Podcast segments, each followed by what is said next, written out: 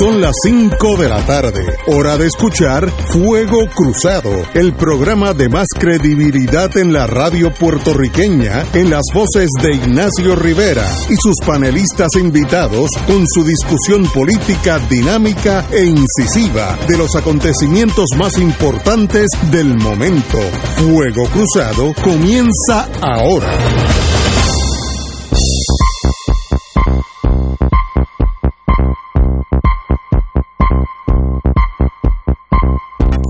Muy buenas tardes amigos y amigas. Hoy es miércoles. Estamos a unos cuatro días, give or take, de la primaria, que yo creo que son de alguna importancia para el país. Eh, estamos aquí antes del programa platicando entre amigos y eso es lo bonito de, de ser puertorriqueño. Todos pertenecemos a la misma tribu que es boricua. Estamos aquí riéndonos y vacilando con la vida. Pero Hoy una excepción porque ahí empezamos el programa, no solamente con el, el profesor, eh, el compañero Héctor Luis Acevedo. Muy buenas tardes, Héctor Muy buenas tardes, un saludo a nuestra invitada y a los amigos del panel a las amigas y amigos que nos escuchan. Y al secretario de Justicia que me estaba dando consejos para que yo no entre a la política, porque no tengo chance. Muy buenas tardes don, Héctor Richard. la invitada, y lo más importante, compañeros de panel y al oeste borincano. Al oeste. Y lo más importante, empezamos hoy en día y quiero hacer como los abogados, eh, hablar claro para que la gente me entienda. Tenemos de invitada una persona que es la alcaldesa de San Juan, pero por encima de ser alcaldesa de San Juan es mi amiga querida, amiga de muchos años. Así que si sienten algunos alguna parcialidad hacia ella. Un cariño, algún cariño. No, no, parcialidad, yo admito mis limitaciones. Con los amigos yo se me hace muy difícil eh, ser parcial, yo yo soy eh, ser imparcial, yo yo soy parcial y, Carmen Yulín ha llenado mi corazón en muchas veces eh, antes que fueran política, luego fue senadora, ¿no? Senadora. Representante, por acumulación, por el Partido Popular Democrático, a algunos se les olvida. Sé que le metieron un macanazo allá. Varios, varios macanazos.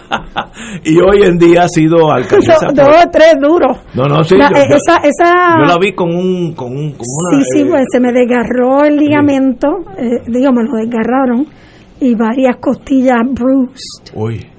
Eso fue el 30 de junio, eh, cuando en otro acto nefasto y antidemocrático le tiraron la fuerza de choque a la gente que estaba allí eh, en el hemiciclo en, bueno yo nosotros estábamos en el vestíbulo y yo estaba de observadora de cuatro o cinco estudiantes universitarios que literalmente estaban sentados en el piso con las manos hacia arriba. Veo. Eh, y de momento allí llegó la fuerza de choque cerraron las puertas. Afuera es la famosa primera portada esa del periódico El Nuevo Día donde hay una madre cobijando una hija Sí. y el policía Sí, con, con el esa macanazo. existe, sí, la vi. Y, y yo tengo que decir de, de que yo estoy aquí por dos personas. Uno de, se me olvida el nombre de él, un, un muchacho joven de la escolta de en aquel entonces Jennifer González, eh, que estaba en el vestíbulo y me dijo, representante, no respire. Claro, cuando a ti te dicen no respire, lo primero que haces es que aspiras, ¿verdad? Y otro es eh, Ariel Nazario, que ahora es secretario del Partido Popular, que fue quien me llevó a enfermería Yo me acuerdo que la vi, la vi uno, dos, tres días después que todavía estaba como un cabrestillo, Sí, sí, que sí. estaba el brazo adolorido. Así que. Desde entonces la amistad nos une. Y obvia, obviamente la razón que está aquí no es por el pasado, es por el futuro. Este domingo usted es una de las tres candidatas del Partido Popular a la gobernación de Puerto Rico eh, y hoy, sin haberlo planificado, hoy sale en la prensa, página 39 del Nuevo Día, un camino de alianzas para un nuevo Puerto Rico, que es su, su visión de lo que debe ser el Puerto Rico. Así que bienvenida. Gracias, gracias a ti. Ignacio, gracias Le deseo la mejor de la suerte al el domingo. licenciado Héctor Luis Acevedo, el secretario de Justicia. Bueno, dígame, ¿cuál es el, el camino de las alianzas para un nuevo Puerto Rico? Pues mira, el, el domingo, más allá de escoger un candidato o una candidata para presidir el Partido Popular de cara a las próximas elecciones, los populares van a decidir el Partido Popular que quieren tener. y qué Partido Popular le van a presentar a el país, ¿verdad? Eh, Héctor Luis Acevedo diría cuál es la esencia del Partido Popular Democrático. Y hay tres compañeros eh, que tenemos diferentes visiones de lo que debe ser el país. El compañero Charlie Delgado, eh, yo lo conozco, yo soy prima de eh, que en paz descanse su esposa, yo siempre bromeo porque es cierto, yo fui su acompañante, su chaperona para el senior prom, eh, con la que era no era su esposa en aquel momento. y a mí me, imagínate, los mulitos de pollo costaban a un dólar en Cueva Pajita. Imagínate, estamos hablando de hace, de hace muchos años. Eh, pero eh, no hay que decir las cosas como son, ¿verdad? Sin miedo y de frente, no tiene ninguna conexión en Washington y el país no tiene tiempo para esperar que alguien lo lleven por los pasillos del Congreso o cabilderos sean los que traten de definir cuál es el rumbo y el ritmo de lo que sucede con Puerto Rico en Washington.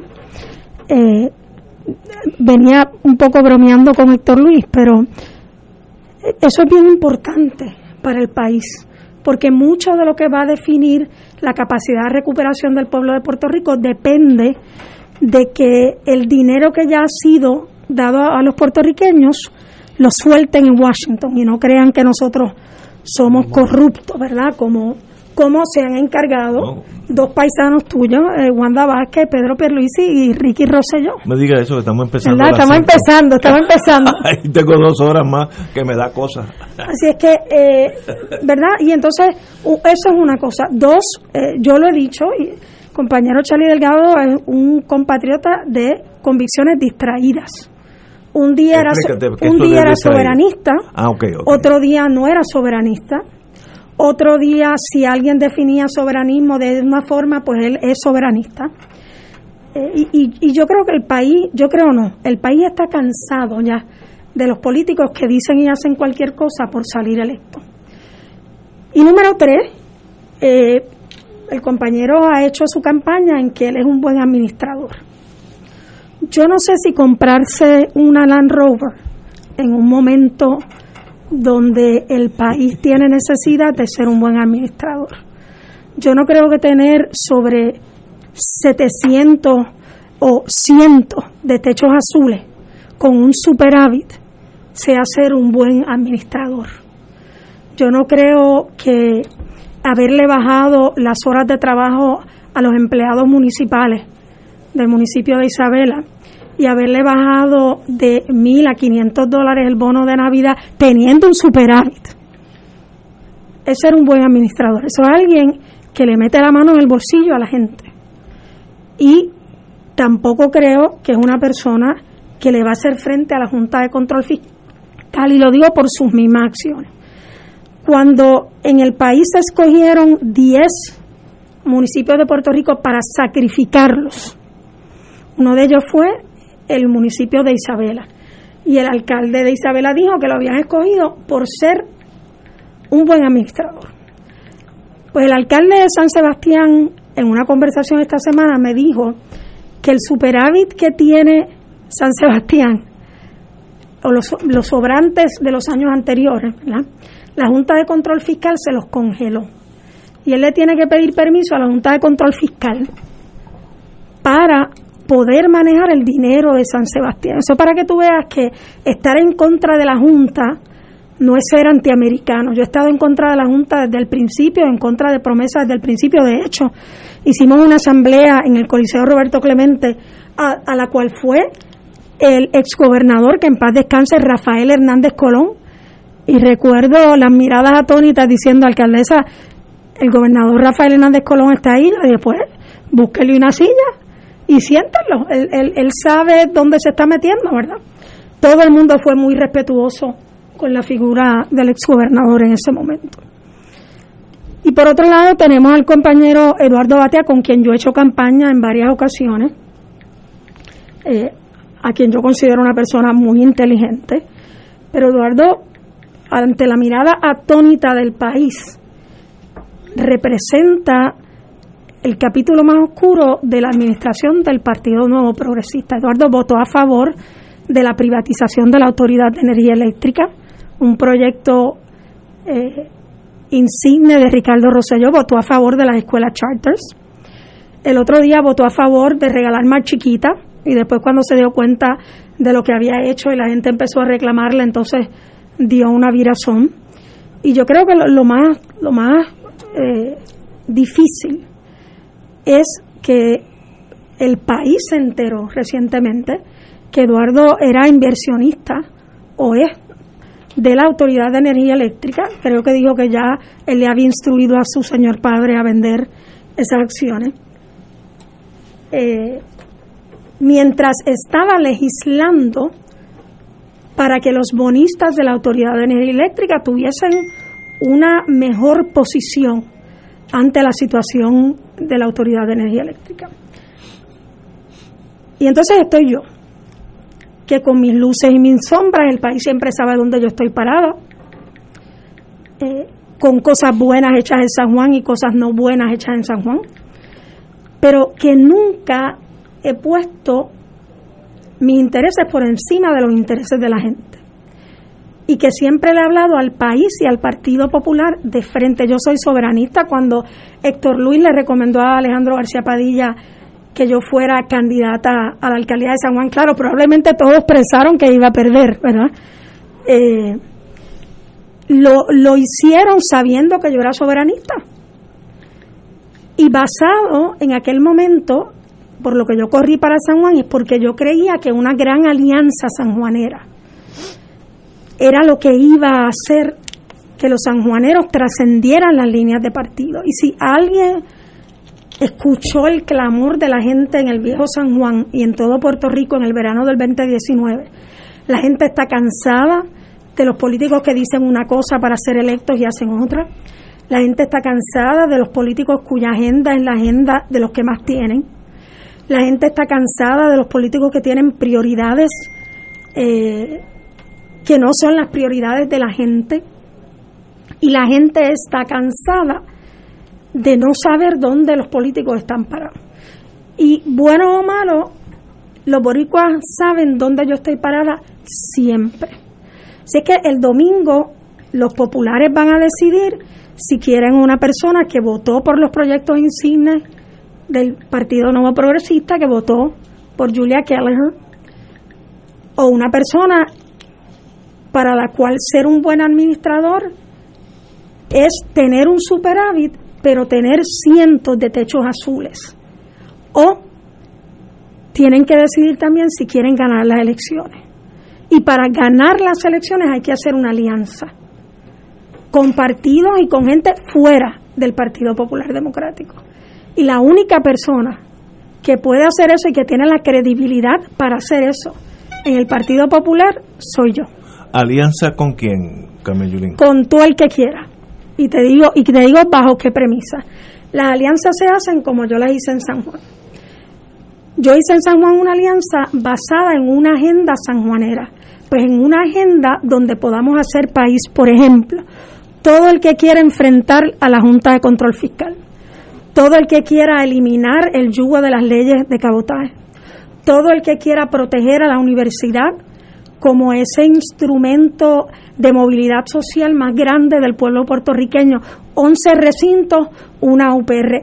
Todo el que quiera transformar la Autoridad de Energía Eléctrica en una compañía, y digo compañía porque hay que tratarlo en cierta forma, ¿verdad? en términos de su eficiencia, pero eh, en una institución que sea una institución que marque el ritmo de los puertorriqueños y de Puerto Rico a tener una economía verdaderamente una economía verde, una economía eh, que no sea que sea de sol, de agua y la UTIER está de acuerdo con eso. Eso no es cierto que la UTIER no esté de acuerdo con eso.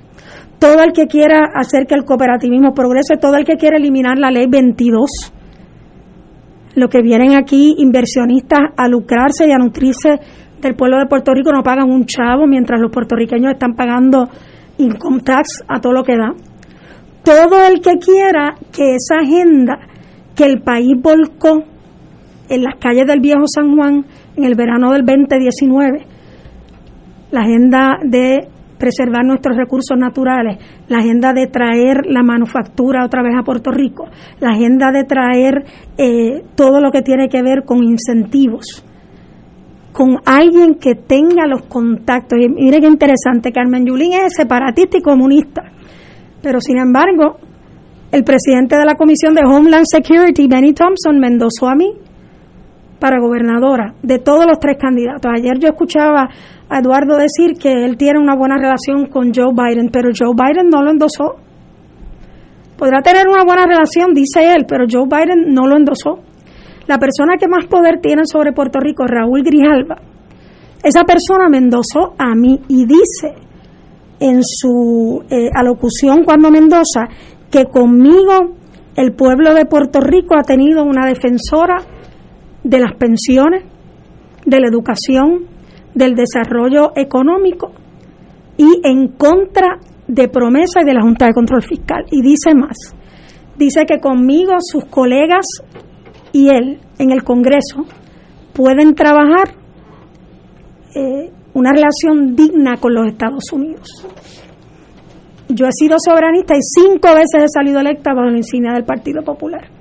Y creo que más importante de lo que yo creo es tener un proceso de libre determinación donde en la Asamblea Constitucional de Estatus se escuchen todas las voces y que el pueblo decida y que sea el pueblo el que decida. Esa alianza, e, esta mañana creo que Ramón Cantero Frau endosó a Eduardo Batia, después de haber votado por Pedro Nadie, yo no sé si él no Me confunda, no me confunda, yo, no sé si él, no me yo, confunda. yo no sé si él, bueno, igual que Ronnie Jarabo votó por Pedro Rosselló, yo no sé si hemos visto la, la hoja de afiliación de eh, oh. Cantero Frau nuevamente al Partido Popular, pero entonces los populares que están descontentos y que no ven en otro candidato y que se han ido del Partido Popular y quieren regresar al Partido Popular, pues el domingo van a votar y usted, si le dan la hoja de afiliación, la firma y vota. Y vota, porque de eso se trata, hacer una alianza. Lo que pasa, y esta mañana el gobernador García Padilla decía eh, que la única opción para ganar, para sacar a los PNP y a la corrupción era el Partido Popular, sí si el Partido Popular representa las causas de la gente, si el Partido Popular representa las mismas causas que el pueblo se resistió en el verano del 2019, no vamos a ser verdaderamente una opción, una opción de pertinencia para el presente de Puerto Rico. Compañero don Héctor Richard.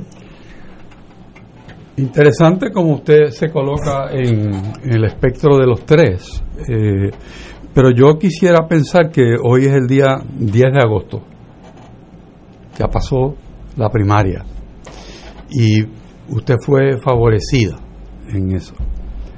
Y entonces miro a qué es lo que usted realmente aspira. A mí me es muy curioso pensar que todavía estamos hablando de que vamos a elegir un gobernador o una gobernadora. Queda muy poco poder para ese ser que vaya a asumir esa responsabilidad. ¿Por qué? Porque el Congreso tiene una visión, el presidente o los presidentes de Estados Unidos tienen otra, el Tribunal Supremo se ha encargado también de, hacer su parte, eh, la Junta de Control Fiscal realmente es la fortaleza en Atorrey, y cuando vamos a ver eh, los sindicatos, las cooperativas, los grupos de interés, todos son parte del gobierno, porque aquí nadie tiene poder sobre nada. Todos tienen muchas opiniones, pero realmente el poder de hacer no lo tiene mucha gente. Por eso, don Richard, es que es importante esos contactos en Washington. Bueno, eso está muy bien, pero Washington es parte de la ecuación. Eso de Washington se va a traducir en que Puerto Rico necesita hacer algo y entonces para lograrlo, pues nadie realmente lo puede hacer solo. Quiere decir que la idea de un, una persona carismática al tope del gobierno que la idea de un caudillo o caudilla, eh, que haya un líder de masa, eso no existe. Volvemos al punto de cuál es la herramienta que pudiera una persona que resulte avalada para la gobernación utilizar para lograr que distintos estamentos del país puedan caminar en una misma dirección. Yo, yo lo entiendo, yo no soy tan pesimista eh, como usted. Sí, la Junta de Control Fiscal está aquí, hay que combatirla de frente, hay que combatirla en Washington, hay que combatirla en las calles. Pero mire, la, pregunta que usted hace es bien importante y en realidad lo, se la voy a virar a ver si es lo que usted me está preguntando. ¿Por qué la gente debe creer que Carmen Yulín es capaz de hacer esas alianzas? Número uno, porque yo he estado en la calle con la gente desde que soy representante. No ha habido una lucha en este país que el país se haya tirado a la calle donde yo no haya estado. Desde la Cámara de Representantes, desde la alcaldía, eh, desde la defensa de los puertorriqueños, cuando Ricky Rosselló prefirió tirarse un selfie con Donald Trump y Jennifer González darse una trillita en Air Force One. A veces la gente me pregunta, eh, alcaldesa, ¿y cómo usted va a hacer si Donald Trump gana en los Estados Unidos? Primero, yo, Dios me coja a confesar, porque eso sería lo peor que le puede pasar al mundo. Pero segundo, este, este, es el único país donde estamos preocupados y ocupados por caerle bien al que nos trata con indignidad. Pues uno hace lo que yo hice. Se le para de frente y defiende al pueblo puertorriqueño. A veces va a ganar, a veces va a perder. Pero la batalla que nunca se gana es la que nunca se da. Y la batalla que yo nunca voy a perder es la de parar, chiquita cual soy y sin voz y con la voz ronca, pararme frente al que me tenga que parar a reclamar dignidad para el pueblo de Puerto Rico. Pero el país no le va a creer a alguien que nunca ha estado en esas luchas. Yo no estoy garantizándole a los populares, esto que algunos populares dicen, el que gana el domingo es el gobernador o gobernadora. No, cuidado, porque el PNP tiene dos incentivos extraordinarios. Uno es la locura de la estadidad y es locura porque yo no sé cómo más le van a decir que no. Y dos, dos, es utilizar el gobierno como su ATH personal. Así que para que el país crea, uno tiene que haber estado en esas luchas. Por eso San Juan me creyó no una, dos veces. Y yo, con el respeto que le tengo al licenciado Héctor Luis Acevedo, yo soy la única popular que ha sido reelecta con asamblea. Héctor Luis tuvo la desdicha eh, de, tener esa e, e, ese puñal metido en el costado mañana, tarde y noche. Y es la primera vez en la historia de Fuego Cruzado que tenemos dos alcaldes de San Juan al mismo tiempo en, la misma, en el mismo programa. Así que bienvenido, que se repitan. Continúen. Así es que esa credibilidad que no tiene ninguno de mis otros dos compañeros es la credibilidad que yo tengo. Yo estuve en contra de el cierre de escuelas cuando lo hizo el Partido Popular y estuve en contra del cierre de escuelas cuando lo hizo Ricardo Rosselló. Así que mis convicciones no cambian ni por la posición a la que estoy aspirando, ni por quién está en el gobierno. Eh, el otro día me, me, enviaban una nota de eh, Muñoz Marín, que me imagino que Héctor Luis la tiene que conocer más que yo, que se llama Triángulo, donde Muñoz dice, mira, con mi partido contra mi país, no. Muñoz tenía muy claro que el partido era un instrumento para el país y no era lo contrario, ¿verdad? Así es que esa credibilidad de haber estado ahí le hace a uno el camino más fácil. Eso no quiere decir que la gente va a salir corriendo. Si algo nos dijo el verano del 2019, es que la gente está cada día perdiendo más la fe y usted lo ve en las campañas, usted lo ve, algunos no tienen ni siquiera las insignias del partido al que están aspirando. Usted lo ve, están tratando, hay candidatos que son populares y tienen camisas azules, candidatos que son PNP eh, y tienen camisas rojas, o sea, están tratando de romper esas barreras partidistas que rompió la corrupción de este gobierno cuando este país se tuvo que tirar a la calle. Así que yo no le estoy diciendo que lo que usted está diciendo no es cierto, tiene razón. Además, por primera vez los tres candidatos a la presidencia y a la candidatura a la gobernación del Partido Popular afirmamos que Puerto Rico es una colonia. Y eso en sí ya es un paso correcto. A mí no me gusta decir eso. Cada vez que eso se plantea... la realidad? Yo, correcto, correcto. Pero yo pienso en mi abuela, ¿verdad?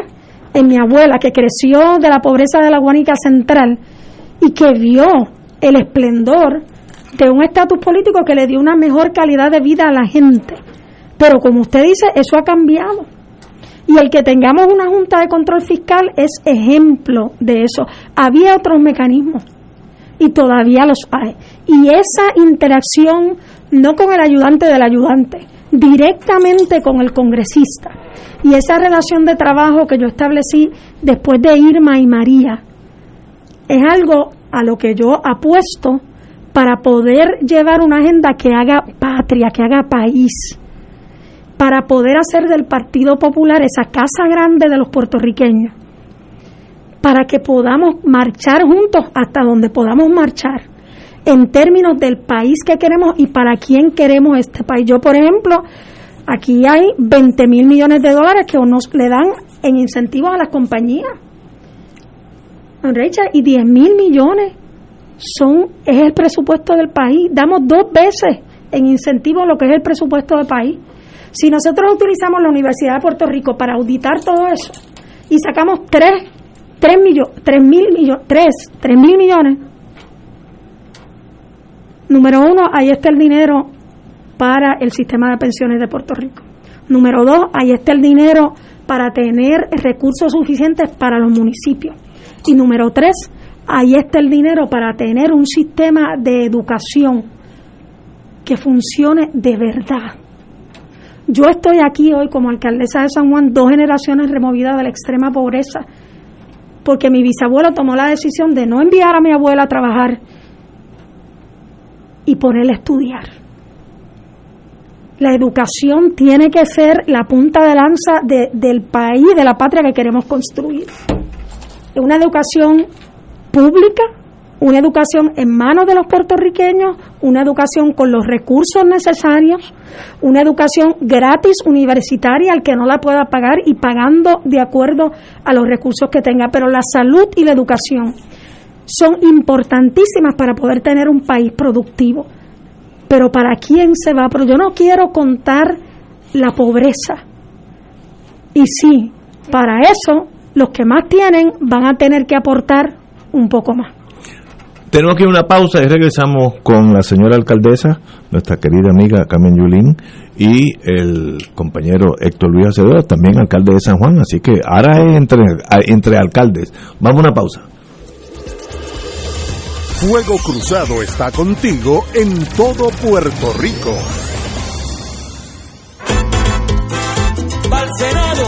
por Ruti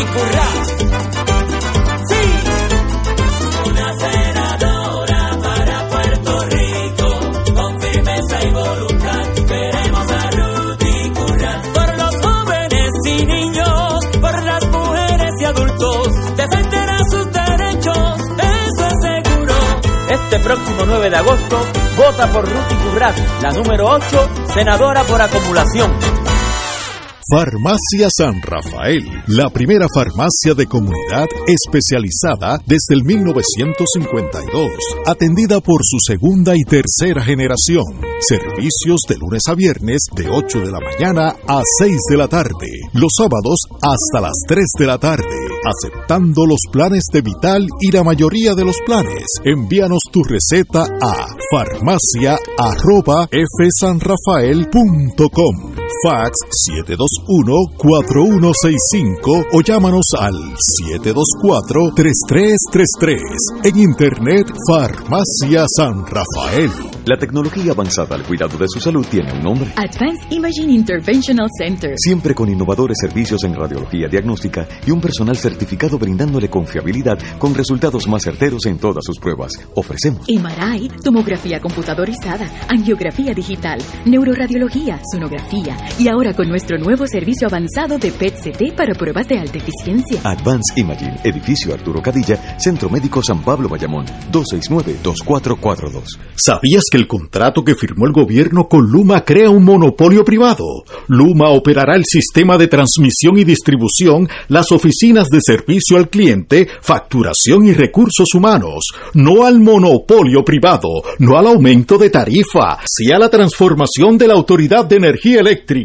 Wanda, cancela el contrato con Luma Energy. Anuncio pagado por la Alianza de Empleados Activos y Jubilados de la Autoridad de Energía Eléctrica. Los partidos tradicionales deciden quiénes serán sus candidatos y el programa de análisis noticioso con la perspectiva más certera del ambiente electoral nacional te trae su tradicional especial del día de primarias. Sintoniza Fuego Cruzado el 9 de agosto desde las 3 de la tarde y entérate primero que nadie de las tendencias en los colegios electorales y el resultado oficial de las votaciones. Únete a Radio Paz 810 AM y Canal 13, cadena oficial de Fuego Cruzado, el domingo 9 de agosto desde las 3 de la tarde para el especial del Día de Primarias. Con el auspicio de Tarjeta MCS Classic Care te paga la original. Y ahora continúa Fuego Cruzado.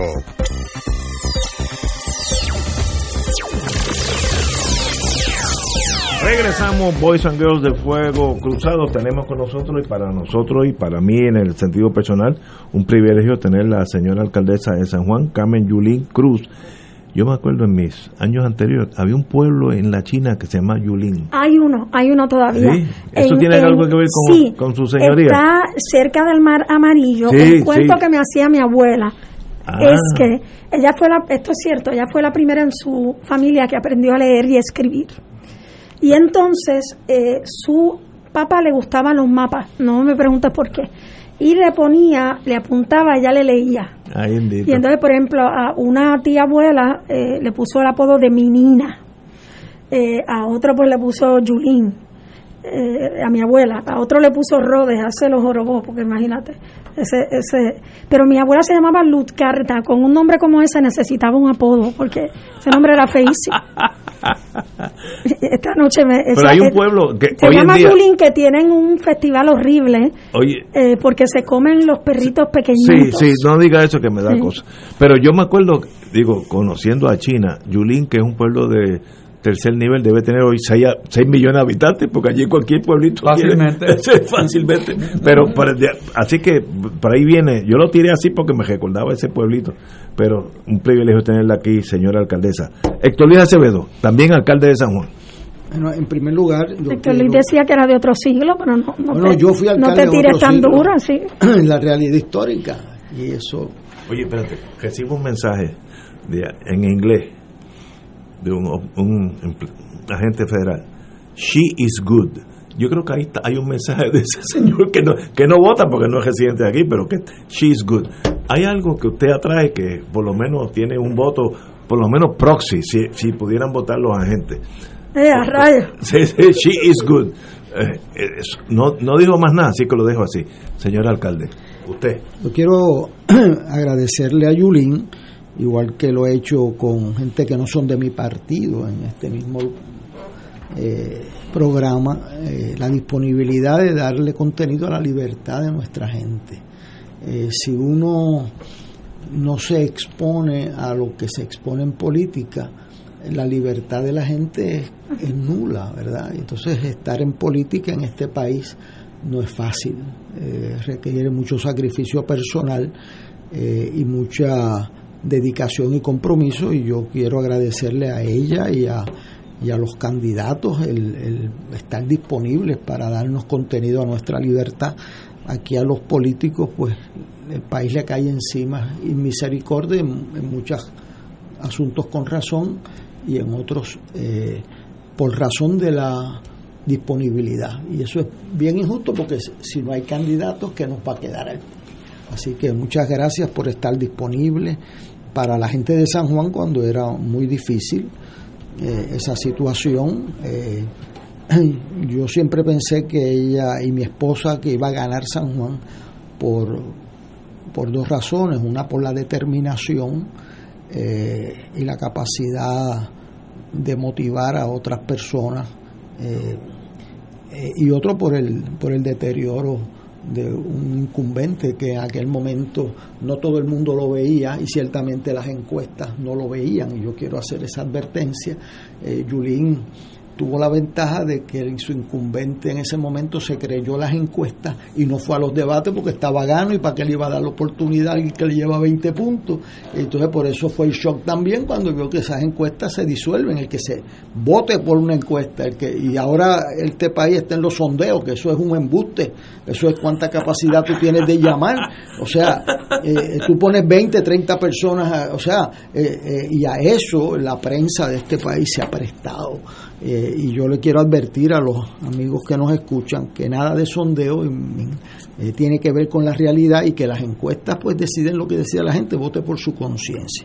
En segundo lugar, yo quería preguntarte en, en esta campaña, eh, cuando un alcalde de San Juan sale a hacer campaña fuera de Puerto Rico, pasan dos cosas. Una es que, que tiene que dividir su tiempo, pero en esa en ese recorrido, como diría Muñoz Marín en el 51, tú vas ofreciendo un mensaje, pero vas recibiendo otro mensaje.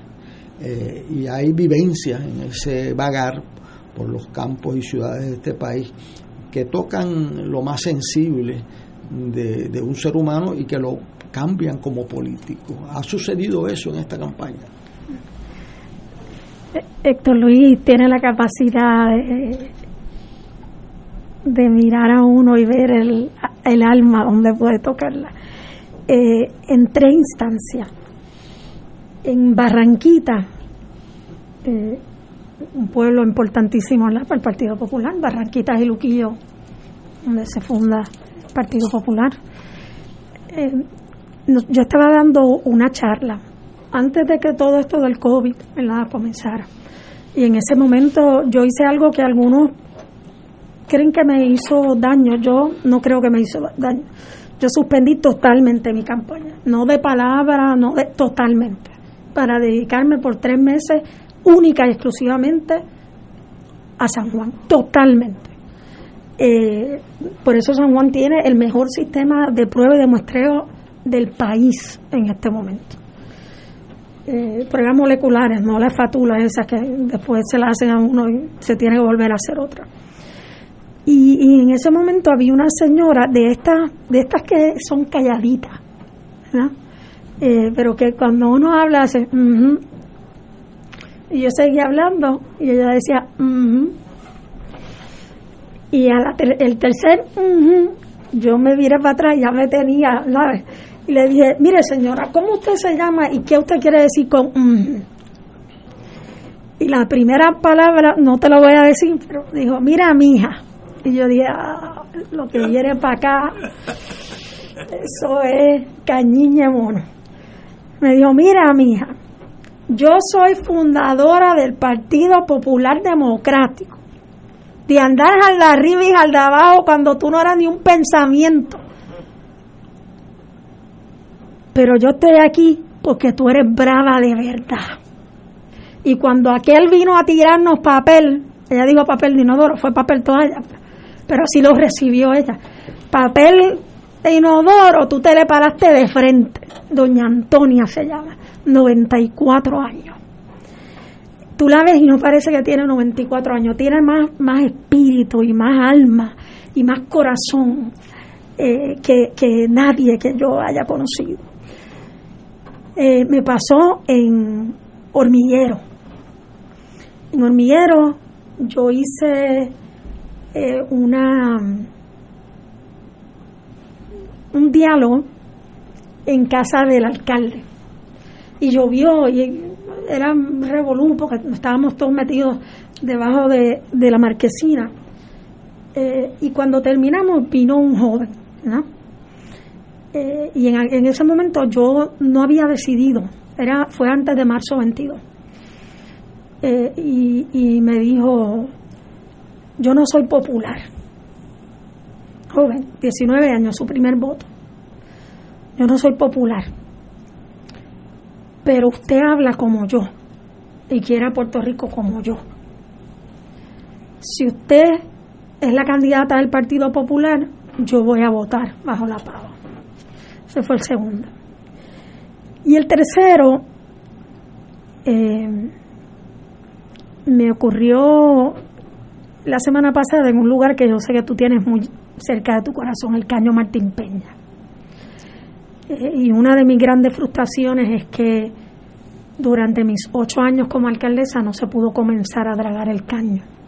Eso no es una responsabilidad únicamente de San Juan. San Juan no tiene los 700 millones de dólares que toma, eh, pero, pero hiere, hiere que en un país que donde hay tanto dinero y Richard hay dinero, lo que pasa es que no se usa para las cosas que se tienen que usar. Todavía esos niños juegan sobre agua con excremento humano. Hace eso mismo es. Y, y, hay, y, y, uno lo dice y la gente se queda, pero si es agua, imagínese todo lo que baja por el inodoro. Y imagínese a su hijo y a su hija jugando en eso. Y entonces me va a decir si eso es un problema de Puerto Rico y que tenemos que aceptar como país que si se nos queda uno atrás nadie puede estar satisfecho. Y esa señora estaba en su balcón con el agua, tú sabes cómo se pone el caño. A mí me llegaba a la cintura, yo sé eso no es mucho, yo no soy muy alta. Eh, y yo pasé y la señora me dijo, ven acá. Y yo dije, rayo.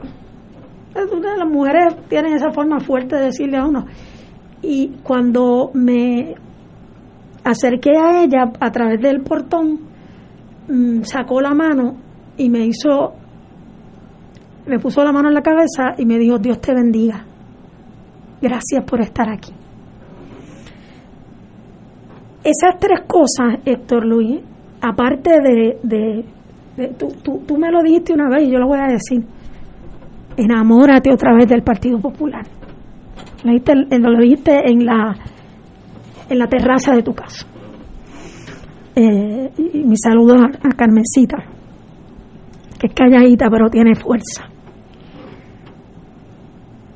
Para mí, esa es la esencia del Partido Popular. Y yo lo que quiero es devolverle el alma al Partido Popular.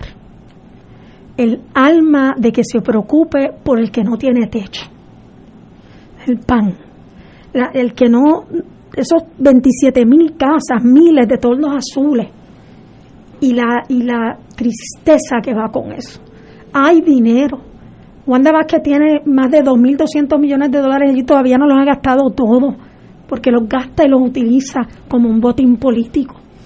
Hay que darle los dineros a los municipios y no estrangular a un municipio porque es popular y a otro municipio darle todo porque es PNP esa carencia de nuestra gente, ese dolor de nuestra gente, ese no tener los chavos para la prueba de COVID y pensar que tu hijo se te puede morir. Por eso es que en San Juan es gratis, sin referido, sin, sin que seas de San Juan, sin que seas ciudadano americano, porque tenemos muchos compatriotas dominicanos viviendo en San Juan que no tienen su estadía aquí regularizada y no por eso dejan de ser menos humanos. Para eso para mí es el gobierno. Richard decía ahorita en la pausa que había que resignificar, ¿verdad? Darle nuevo significado a lo que era el gobierno, pero el gobierno es para eso. Es para luchar por el que tiene menos. Y, y si el Partido Popular no quiere eso el domingo, pues que me vote en contra. Y yo tendré mi alma en paz. Yo creo que la salud y la educación son un derecho de todos, no un privilegio de algunos. Y por eso eh, yo no sé si tú te enfermaste, yo, ¿verdad? la gente sabe que a mí me da asma. Eh, y, voy al hospital municipal. Y, y, justicia no es hacer que el hospital municipal sea bueno para los pobres y para nadie más. Justicia es lo que sucedió. Tener el honor de que el exgobernador Hernández Colón vaya al hospital municipal, porque es el único hospital en Puerto Rico que tenía la medicina para tratarlo Para eso es el Partido Popular, para darle al que no tiene la misma oportunidad del que más tiene, para que el poder sea dividido entre todos. Yo digo el que el poder está en la calle. Y eso no es un truco publicitario, ¿verdad? Es, es que de verdad la gente tiene que saber y el Partido Popular tiene que entender que lo que pasó en el verano del 2019 no fue que el pueblo estaba molesto únicamente en contra de Ricardo Rosselló, está molesto en contra de la gente que se cree que son dueñas de los partidos y que son dueñas del país y que sus intereses van por encima de todo. Y mientras unos roban, porque hay que decirlo, yo, yo lamento tener que decirlo, yo sé que hiere, pero mientras unos roban y le llenan los bolsillos a sus amigos, Oye, aquí hay gente con techos azules, con grietas en las casas, esperando el desempleo, sin un trabajo que le dé a cuenta de que le vamos a seguir dando 20 mil millones de pesos a compañías que le siguen pagando sueldos de pobreza y de miseria a nuestra gente. Pues sencillo. Tú le dices, mire hermano, si usted quiere incentivos del gobierno, usted tiene que empezar pagándole 10 pesos la hora con este paquete de beneficios a los empleados. 13 pesos la hora o 15 pesos la hora no, no, no tenemos por qué seguir viviendo de esta manera. Y, yo sé eh, que mi posición de soberanista le preocupa y ocupa a mucha gente en este país. No hay una grabación, Héctor Luis, una conversación que yo haya tenido que diga, no, no, no, es que aquí lo que tiene que venir es esto. Yo creo en un era no territorial, no colonial, ¿verdad? Yo le digo lo que es el derecho internacional, si no está en la cláusula territorial, pues ¿dónde lo van a poner? Con el vínculo de la ciudadanía americana y eso me hace que mis compatriotas independentistas digan, ah, a ver, que es colonialista. Ah, yo quiero otra ciudadanía también, la boricua. Alejandro García Padilla tiene dos ciudadanías, no pasa nada. Entonces tenemos que decidir si queremos un país que enseñe a la gente a vivir de una manera distinta en San Juan enseñamos desde el 2014 con perspectiva de género. No pasa nada, quiere decir que si hablamos de Doña Fela, hablamos y de Sila María Calderón, pues hablamos de Baltasar Corrada del Río. Y si hablamos de eh, Don Luis Muñoz Marín, pues hablamos de Sila otra vez. Y si hablamos de eh, Luis Palemato, hablamos de Julia de Burgos. Eso es lo que quiere decir eso. ¿Y qué efecto tiene eso? Eso tiene un efecto de que la gente entienda una forma distinta de relacionarse. Hablamos de la criminalidad. Pues mira, tenemos que mirar y tenemos que tener la conversación dura, dura, de si vamos a decriminalizar la marihuana en Puerto Rico. Yo creo que sí, pero yo como gobernante, hablando secretario, de ese nuevo rol, no estoy ahí para trágala imponer las cosas. Uno le somete al pueblo un referéndum para que el pueblo vote sobre eso. Y si, y si votan a favor de lo que yo creo, bien. Y si no votan a favor de lo que yo creo, pues hay que respetar la democracia cuando las cosas salen como uno quiere y cuando las cosas no salen como uno no quiere. Si el Partido Popular decide el domingo que yo no soy la persona que va a liderar el partido de cara a las elecciones, no pasa nada. No pasa nada, le corresponderá a los que salgan electos tratar de convencer el país de que son la alternativa. Yo no voy a dejar el Partido Popular, yo no soy mujer de hacer por cada, nunca la he hecho, nunca he militado en ningún otro partido, nunca. Y usted sabe que usted entrevistó a mucha gente para la alcaldía de San Juan que no quiso porque era muy difícil, porque era una derrota segura. Y yo siempre llevo en mi corazón las palabras que usted dijo sobre mí, eh, porque no me marcaron como la perra Nina marcó a Santini. ¿eh? Vamos, hablando de las cosas como son. Suave. Pero, pero, pero las tengo, las tengo grabadas, tengo, tengo ese, esa pequeñita expresión suya sobre, sobre la sensibilidad que se necesita hacia los que menos tienen y hacia las carencias de la gente. Yo no soy perfecta. Y hay cosas que una vez que el gobierno estranguló a San Juan, no podía hacer como lo hacía antes. Pero yo puedo dormir tranquila, porque nadie en San Juan no puede, que no pueda pagar su tratamiento médico, no lo recibe gratis. Ese es el seguro universal de salud puesto en práctica. Nadie en San Juan, antes eran 100 mil dólares el promedio de la gente que entraba a The School of San Juan. 100 mil dólares, y yo se lo probé a la prensa. Ahora son apenas 36 mil, 40 mil dólares en una familia de cuatro. Eso es democratizar. Democratizar. Y estamos haciendo una escuela que me la pasó Alejandro García Padilla, de la que él cerró la Manuel Cepero. Se va a llamar la Inés María Mendoza. Eh, es una escuela eh, pequeña, ¿verdad? De eh, pre-kinder, kinder y primer grado para poder darle más espacio y en vez de 40 niños, entrar 60 niños por año a The School of San Juan. Eh, yo, yo no aprendí inglés porque eh, mis padres son americanos, yo aprendí inglés porque mi abuela y mis padres entendieron que para uno poder echar para adelante en un país donde el que te manda habla en inglés, tú tienes que hablar inglés y tienes que hablarlo como ellos con el acento de ellos, para que no te menosprecien.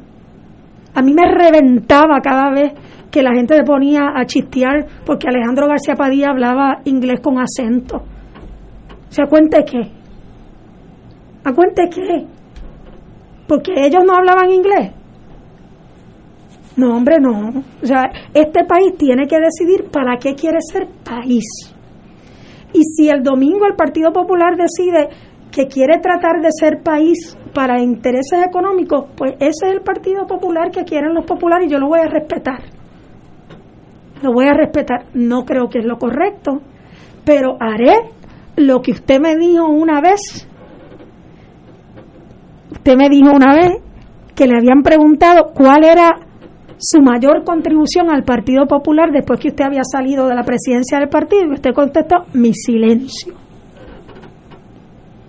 pues yo habré de guardar silencio para dar espacio para los que salgan electos. Pero lo que yo veo en la calle, lo que yo siento, y yo soy buena leyendo la calle, yo no soy buena dando encuestas, buena leyendo la calle, es que la gente, la juventud, no es que solamente esté cansado de un gobierno corrupto y abusador y van a votar por lo que sea. No, es que quieren un gobierno que los represente, que su agenda se siente en fortaleza. Y en todas esas agendas, yo he estado ahí muchas veces criticada por algunos sectores del Partido Popular Democrático, pero siempre ahí con mi conciencia clara. Y mire que me ha investigado. Yo probablemente eh, soy una de las políticas más investigadas. Ni un solo acto de corrupción, ni un solo acto de enriquecimiento ni uno solo. Vivo tranquila en ese sentido. Pero para mí el gobierno es para darle, para hacer plataforma para el que menos tiene. Usted, usted sabe lo que se siente y, y sí, sabe lo que se siente. Que como alcalde de San Juan, Ignacio y secretario, uno llegue a una escuela y sea la semana de educación y le digan a los estudiantes, dígame que usted quiera para su escuela y la primera carta que usted ve ahí dice papel de inodoro y baños limpios. Eso parte el corazón, porque no tiene que ser ahí, porque el dinero está. El dinero está. Y gente que no puede ir ahora mismo a la Universidad de Puerto Rico porque le triplicaron el crédito para tratar de embrutecer próximas generaciones para que nosotros no podamos tener la cabeza en alto. Porque de eso es de lo que se trata ese proyecto, de debilitar la escuela pública. Pues si usted quiere otra cosa, yo se lo voy a respetar. Yo se lo voy a respetar, pero yo creo que el Partido Popular está en una coyuntura histórica que tiene la posibilidad el domingo de decirle al país hay esperanza, podemos tener una casa grande, podemos tener una agenda de futuro y una agenda de país para construir una patria, no una patria para los populares, porque Muñoz no quiso construir una patria para los populares, una patria para toda la gente decente, estadistas decentes que los hay muchos avergonzado, avergonzado de lo que está pasando en este gobierno. Todos los días yo tengo un encuentro con alguien en la calle, en algún lugar de San Juan o de Puerto Rico, que me dice que el camino de las alianzas es el camino correcto. Después de las tormentas, huracanes, fui a Morovi. Y allí en la, una casa con la bandera de Estados Unidos, en una que había sido por muchos años eh, eh, comisionada electoral del PNP, ¿qué me dijo? Nos han abandonado, Carmen Yulín, y tú fuiste la única que se le paró de frente a ese hombre. O sea, este país ha aguantado y ha resistido dos huracanes categoría 5, dos terremotos. Yo llegué a Ponce en enero 7, por la noche, mientras la gobernadora tenía cerrado un almacén allí. Entonces, ¿por qué no voy a ir a Ponce? Porque Mayita es PNP. Me perdonan, pero más rayo parta la cuestión esta de que si alguien es PNP uno no puede ayudarlo, o si es independentista hay que callarlo y hay que marcarlo. No, el, el país se tiene que reconciliar consigo mismo. Sí, el que le falló al país tiene que ir preso, preso tiene que ir. Por eso yo creo que a la Sila Calderón hay que hacer una comisión Blue Ribbon con independencia de criterio y de presupuesto. Pero el que le falló a Puerto Rico tiene que ir preso, sea quien sea. Pues casi todos están en, un lugar, ¿verdad? Eh, yo no quisiera decir eso, pero casi todos están en un lugar. ¿Tú sabes lo que es que ayer la gobernadora de Puerto Rico tiene la desfachatez de someter como candidata a juez a la misma persona que le aguantó la investigación a ella. Oye, hay que ser bien carelata. Entonces este país se tiene que indignar, pero se tiene que indignar para construir algo distinto, no para cosas cosméticas, hay cambio verdadero. Y para eso hay que tener la valentía para hacerlo. Y hay que hacer lo que dijo Doña Inés sin miedo. Por eso yo me lo repito, sin miedo. Me lo repito a mí misma y se lo repito al país. Y le digo a los populares que el domingo vayan a votar sin miedo. En esa caseta nadie controla tu voto. Ponte la mascarilla. Póngasela. Entonces, mira ahora, y esto a ti te va a indignar como va a indignar a Ignacio como el secretario. Ahora, esta semana, la Comisión Estatal de Elecciones le está exigiendo a los que van a trabajar en los colegios que se hagan una prueba de COVID. Ahora, esta semana. Que no da tiempo ya. Pues no, claro que no da tiempo. Si ahora mismo uno de los pocos lugares que estamos haciendo pruebas moleculares es el municipio de San Juan y los laboratorios Quest. Así que aún en el municipio de San Juan, que antes era 24 horas, ahora están tardando una semana por el volumen que hay. Entonces, ¿qué vamos a hacer? Vienen con esa guachafita ahora, un plebiscito que, que le dijeron ya que no. Mire, el novio no la quiere, no la quiere, no, no.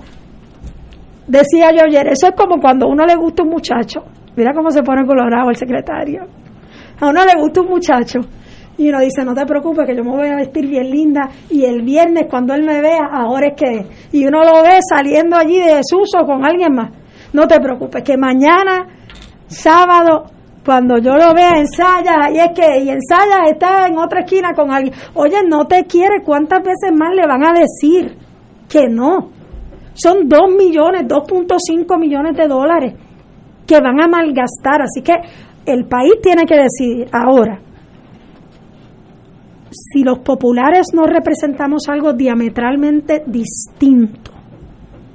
Distinto. Y yo, y yo yo, yo, yo no concibo cómo uno puede legislar por algo en lo cual tú tienes una inversión. O sea, eso es, te tuviste que haber abstenido. Te tuviste que haber abstenido. Entonces el compañero Batia dice, sí, pero eso estaba en mi informe de ética. Por eso es que yo creo que todos los informes de ética deben ser públicos, de todos los funcionarios. Por eso es que yo soy la única candidata en la historia del país que ha puesto todas sus planillas durante su servicio público. Allí están en simiedopr.com. Y ya llevan desde el 28 de julio. Imagínate si tiene que haber, Ignacio, un batallón de gente que haya mirado eso y las escudriñaron y no han encontrado una, porque no hay nada. No hay nada. Y sí, mis compañeros eh, Eduardo y Charlie sometieron las de este año. ¿Y por qué no sometieron las otras? El país tiene derecho a saber. Tiene derecho a saber y los, y los populares ni los puertorriqueños queremos a nadie más con los dedos amarrados. Señora alcaldesa, el, el tiempo, no, y el tiempo nos traiciona. No, eh, usted me dijo que hasta las seis. Porque Oye, la gente está preguntando, lo voy a contestar, mire. Esta sortija es un regalo. No significa nada que no sea un regalo. No es que está casada. No es que estoy casada. Yo te iba a preguntar eso. No, no cuando es que me lo has preguntado otra vez. Vi la sortija. Y ni dije, casada, ni comprometida. no, no. Muy bien. Cuando haya algo que informar al país, se le informará. A nosotros primero. Yo te llamo, sí. Qué bueno estar contigo verdad que Puerto Rico necesita gente valiente y usted tiene esa cualidad. Así que muchas gracias. Muchas gracias a los tres. Muchas gracias a los tres. Éxito. Te deseo triunfo. Amén. Y no estás casado. Sin miedo, sin miedo. No, no, usted no, no, no, no, estoy casada. Es un regalo, mire, es un regalo, muy bien, es sencillo. Muy bien. Carmen Yulín, privilegio y suerte el domingo. Te deseo lo mejor de la vida para ti. Muchas gracias. Señores, vamos a una pausa, amigos. Fuego Cruzado está contigo en todo Puerto Rico. Aquí la llama se enciende cada tarde a las 5 porque escuchas Radio Paz 810 AM, WKBM San Juan y retransmite en diferido WOROFM Corozal San Juan, la Casa de Fuego Cruzado, el programa de más credibilidad en la radio puertorriqueña. Afiliado de MCS Classic Care, estamos contigo en todo momento. Habla con un doctor sin salir de tu casa a través de Medilínea MD. Tienes acceso las 24 horas del día, los 7 días de la semana, llamando al 1877-522-3632. Anótalo, 1877-522-3632. Una gran manera de cuidarte es con MCS Classic Care. Endoso pagado MCS Classic Care es un producto suscrito por MCS Advantage Inc.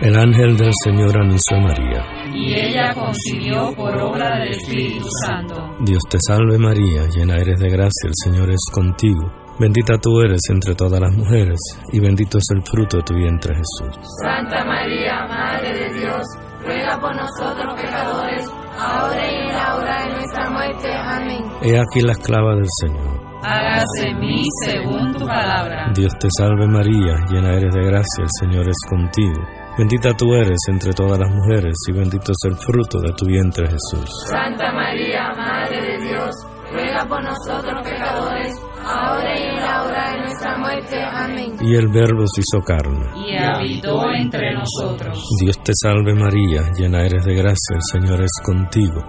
Bendita tú eres entre todas las mujeres, y bendito es el fruto de tu vientre Jesús. Santa María, Madre de Dios, ruega por nosotros Ruega por nosotros, Santa Madre de Dios. Para que seamos dignos de alcanzar las promesas de nuestro Señor Jesucristo. Oremos. Derrama, Señor, tu gracia sobre nosotros, que por el anuncio del ángel hemos conocido la encarnación de tu Hijo, para que lleguemos por su pasión y su cruz a la gloria de la resurrección, por Jesucristo nuestro Señor. Amén. Gloria al Padre, al Hijo y al Espíritu Santo. Como era en un principio, ahora y siempre, por los siglos de los siglos. Amén.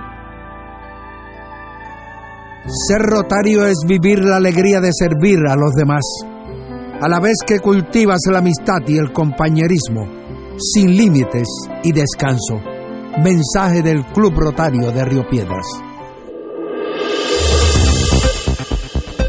Y ahora continúa Fuego Cruzado.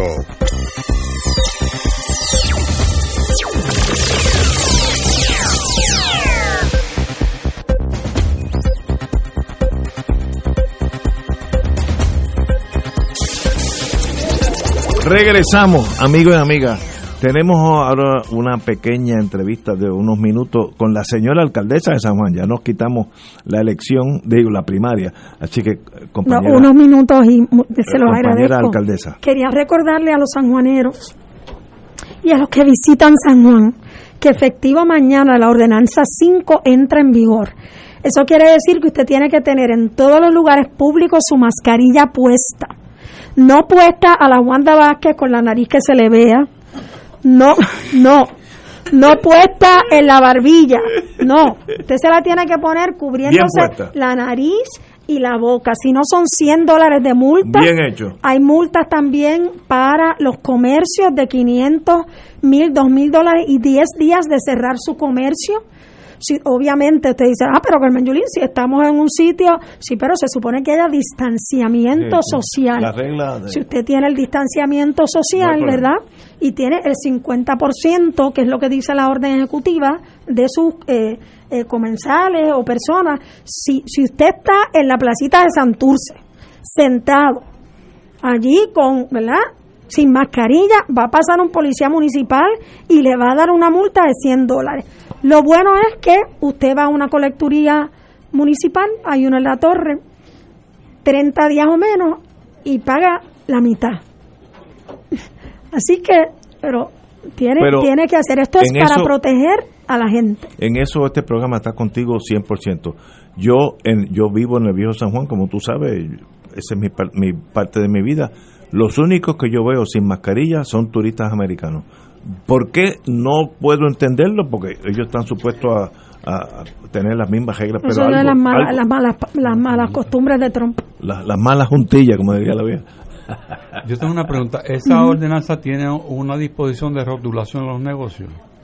Eh, no tiene una disposición, pero nosotros estamos haciendo rotulación para darle a los negocios. Mañana eh, se publicó como dice la ley, mañana es el décimo, hoy es el décimo día, mañana entra en vigor y mañana salen anuncios en el periódico que no dicen Carmen Yulín porque hay que cumplir con la ley electoral. Eh, además, esto no es muy político que digamos, tres días antes de las elecciones diciendo, mire, te voy a multar, ¿verdad? Eh, pero yo tengo que cumplir con mi responsabilidad sin, sin importar cuáles sean las consecuencias. Muy bien hecho. Mañana se pone la mascarilla. Y estamos 100% contigo y a los turistas que se pongan la mascarilla o no vengan. Mira qué fácil es esta cosa. Oye, pero como yo veo un turista por el Bío San Juan, está sin mascarilla. Se politizó un virus que es imposible, imposible. Gracias, Camellolín. Suerte el domingo. Bueno, continuamos con Fuego Cruzado. Eh, vamos a dar un brinco bien grande momentáneamente y es eh, la tragedia de Beirut. Beirut le llaman el París del Mediano Oriente eh, afrancesado, tuve allí en mis años jovencitos, cuando teníamos pelo negro y éramos delgados, ahora ninguna de las dos. ninguna de las anteriores. Pero yo vi en televisión la explosión y era una bomba atómica sin radiación. 20 mil toneladas. ¿Cómo es posible que tengan explosivos por 20 mil toneladas de explosivos en una bahía? Eso era para inmediatamente sacarlo a un desierto, donde sea, o decomisarlo, tirarla al, mar, que se, se, daña. Pero una negligencia extrema, la, la voz oficial hasta ahora es que fue sencillamente una combustión espontánea y sencillamente pues que fue un error humano. Esperemos, eso es mejor que fuera sabotaje entonces todo el mundo apuntaría a la Mossad israelita, que sería peor porque eso genera un escalamiento de, de a largo plazo. Pero no importa la razón, ¿cómo puede un país con una burocracia hasta mediocre mantener 20 mil toneladas de explosivos en una bahía, en la bahía de San Juan? Mire, se va a Cataño, se va hasta, hasta el puente de, de, la Valdoriotti, hasta eso se... O sea, un boquete y la explosión, digo, eh, dicen que hay unos ciento y pico de muertos. ¿Usted sabe por qué hay tan poco? Porque la gente desaparece. Una explosión de esa, de esa magnitud volatiliza el ser humano y, desaparece, punto. no, no, no, no aparece nada. Así que, ¿qué clase de tragedia? Y de verdad que espero de verdad con toda sinceridad que haya sido un error humano y no un acto de sabotaje, porque esa, esa zona del puerto está controlada por Hezbollah, que son los enemigos absolutos de Israel. Así que uno no sabe qué ha pasado. Héctor Luis. Ahí tengo que decir cuál de los dos. Héctor Luis. Yo vi el, el video cuando el Estado del Líbano decía que había sido un- una fábrica de pirotecnia. Eran petardos. Cuando cualquiera que haya visto un poquito eh, de lo que son petardos explotando y lo que es un explosivo explotando, sabía que eso no eran petardos. Yo vi un fuego anterior a la explosión. Hubo un fuego, sí. Hubo, hubo un fuego. Eh, eh, de hecho, lo que explota ahí fue lo mismo que usó Tim McVeigh para tumbar el edificio de Utah Federal. Amo- amonia de nitrato. El de nitrato de amonia. Oklahoma City. El de Oklahoma City. Lo mismo que fue, porque eso es algo que venden eh, abierto, o sea, eso no es algo, pero meter toda esa cantidad 20 toneladas. 20, no, 2.000 toneladas. Una cosa eso es un almacén de explosivos, eso no es para fines agrícolas, ¿sabes? Este, eh, así que muy lamentable eso, pero fíjate que lo tenían en una zona civil. Eh, típico, ¿no? O sea, para que no vayan a bombardearlos ni cosas por el estilo, tenía una zona civil, pero yo creo que, contrario al presidente Trump, dijo que eso era un ataque. A mí la forma en que yo lo vi puede haber sido un fuego espontáneo. Sí, Además, eh, eh, porque cogió fuego varios minutos y después es la explosión. Si tú le pones una bomba a eso, explota de cantazo, no es por, no es que coja fuego un cantito y se mueva. Una tragedia, espero que yo creo que hay más de 100 muertos allí. Sí, lo, que yo vi, lo que yo vi allí en una zona poblada y yo pues como decía Ignacio el otro día, damos gracias a Dios que eso no se da en, en tierra nuestra porque el odio y la, o sea, y lo que pasa es que Hezbollah está eh, planificando eh, defenderse o atacar a Israel, una de las dos, y para eso necesitan todo ese armamento. Entonces, pues, eh, esas cosas suceden y, y no suceden hasta que suceden, como decía un familiar mío. Y tú, eh, cuando le decían, no se sienten ahí que se pueden caer, no, si eso no sucede, bueno, tú no te caes hasta que te caes, y eso no explota hasta que explota. Y ahora, pues, a la, eh, eso que nos sirva de lección y no tiene que ser en tierra propia lo que le sirva de lección, que eh, usted no tiene explosivos y después no se sorprenda que exploten. A mí pero personalmente me está muy muy simple pensar que un fueguito eh, ocasionó esto. Eh, los fueguitos siempre comienzan por alguna razón y las personas que conocen bien de fuego eh, saben mucho a- solamente de mirarlo. Y yo no soy un experto en fuego, sé algo, pero me parece a mí que el hecho de que el propio Estado haya salido tan rápidamente a decir, mira, me pasó esto, significa que ahí hay otra cosa. Para mí, yo eh, parto de la premisa de que están, vamos a decir, pacificando el tema porque allí se estaba cocinando algo muy superior. Y lo dejo ahí. Como usted lo deja ahí es que hay algo. Eh, bueno, pues señores, eh, y otra cosa que pasó por aquí sin pena ni gloria, Isaías, eh, que pasó por la costa este de Estados Unidos, mató cinco personas. Así que Isaías no era tan dócil como uno pensaba aquí. Aquí lo único que causó que fue unos apagones, que digo... ¿Cómo? Apagones y inunda- inundaciones, pero no, no hubo muertos. que yo Una señora que se lo llevó un ca- en su No, carro. pero el efecto en el país ha sido Sí. Y, y Pero tú estás implicando que no, no hubo una reacción del gobierno. yo, eh, no, yo no he hablado de eso. yo he hablado que el agua, el agua hizo estrago en, en muchas partes de Puerto Rico. Gente En sin sur- casa, suroeste. casas que se cayeron. O sea, fue una mató cosa... a una persona, que es la clásica señora que cruza un río, o señor, eh, porque piensa que el carro es muy pesado. El carro en relación al agua es un botecito y se va río abajo. Eso pasa cada vez que hay una inundación, alguien trata de pasar una quebrada y va a tener río abajo. Bueno, al que se llevó el huracán fue el director de energía eléctrica. Oye, sí. En el sentido positivo, fíjate la vida. Fíjate, no, pero aquí se le olvidó a Héctor una cosa. El susto del huracán se llevó más luz que el huracán. Se fue, eso es técnicamente co- correcto. O Explícate, sea, explícate, explícate. aquí se fue la luz cuarenta y pico de horas antes que pasara el huracán. Y se fue en toda la zona oeste de Puerto Rico, medio millón de personas sin luz. Y no había un viento aquí. Eso no, o sea que se fue con el susto.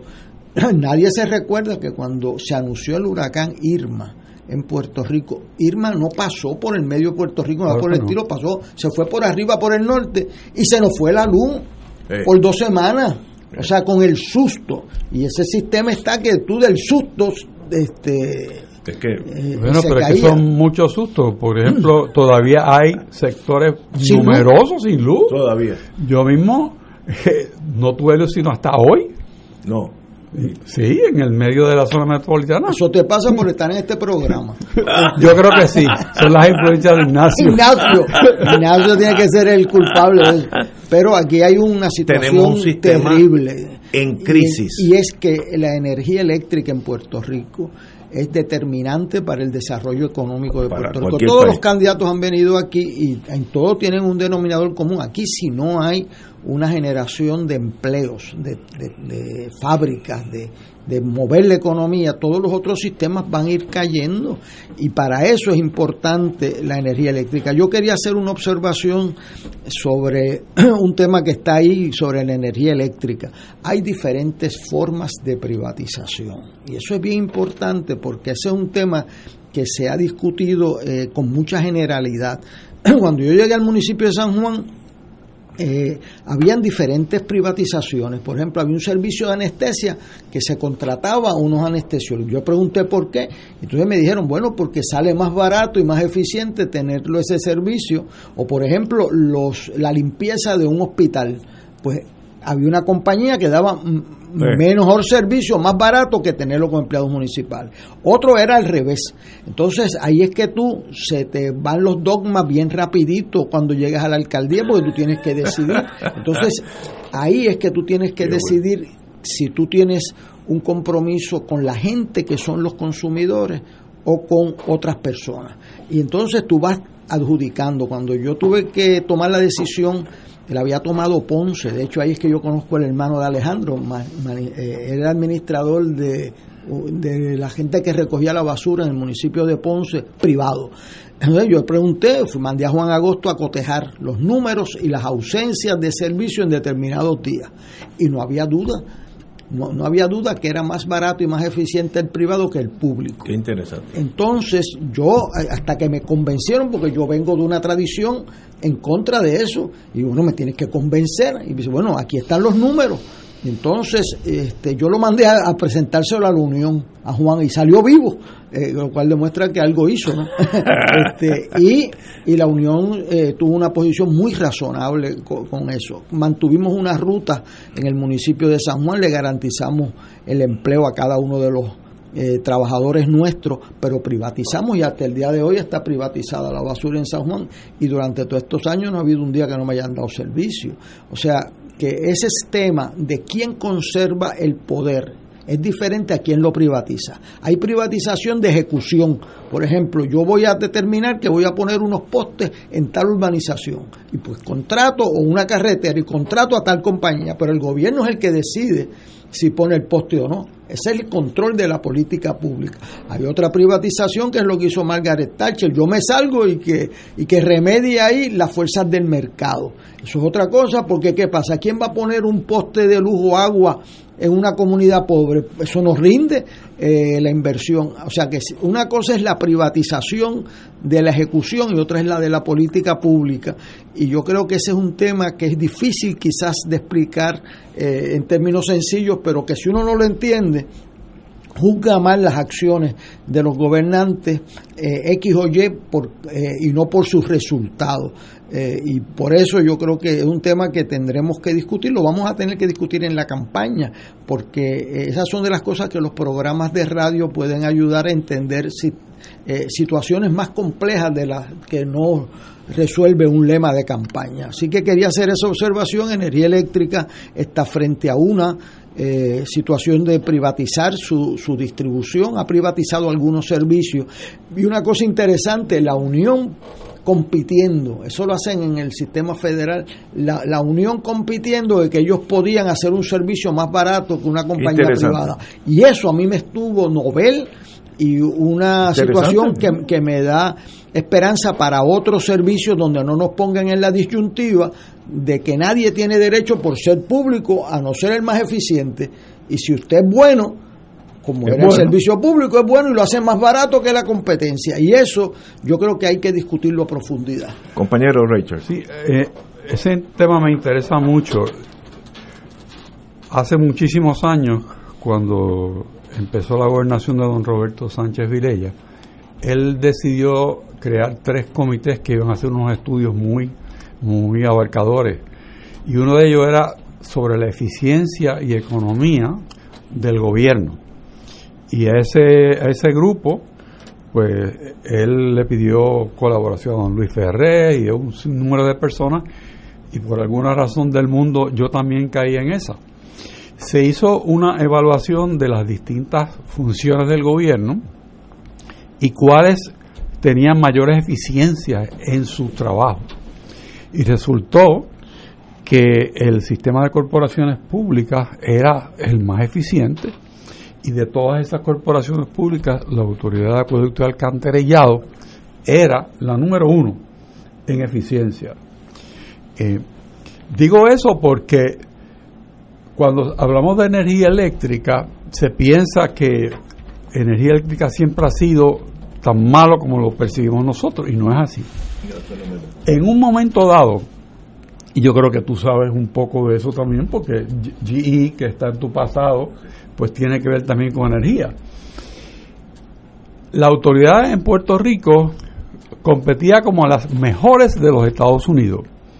Sus consultores por ejemplo, era Georgia Power, que es una de las estrellas en Estados Unidos, y Tico, que es Tampa Electric, que era otra de las estrellas en Estados Unidos y siguen siendo.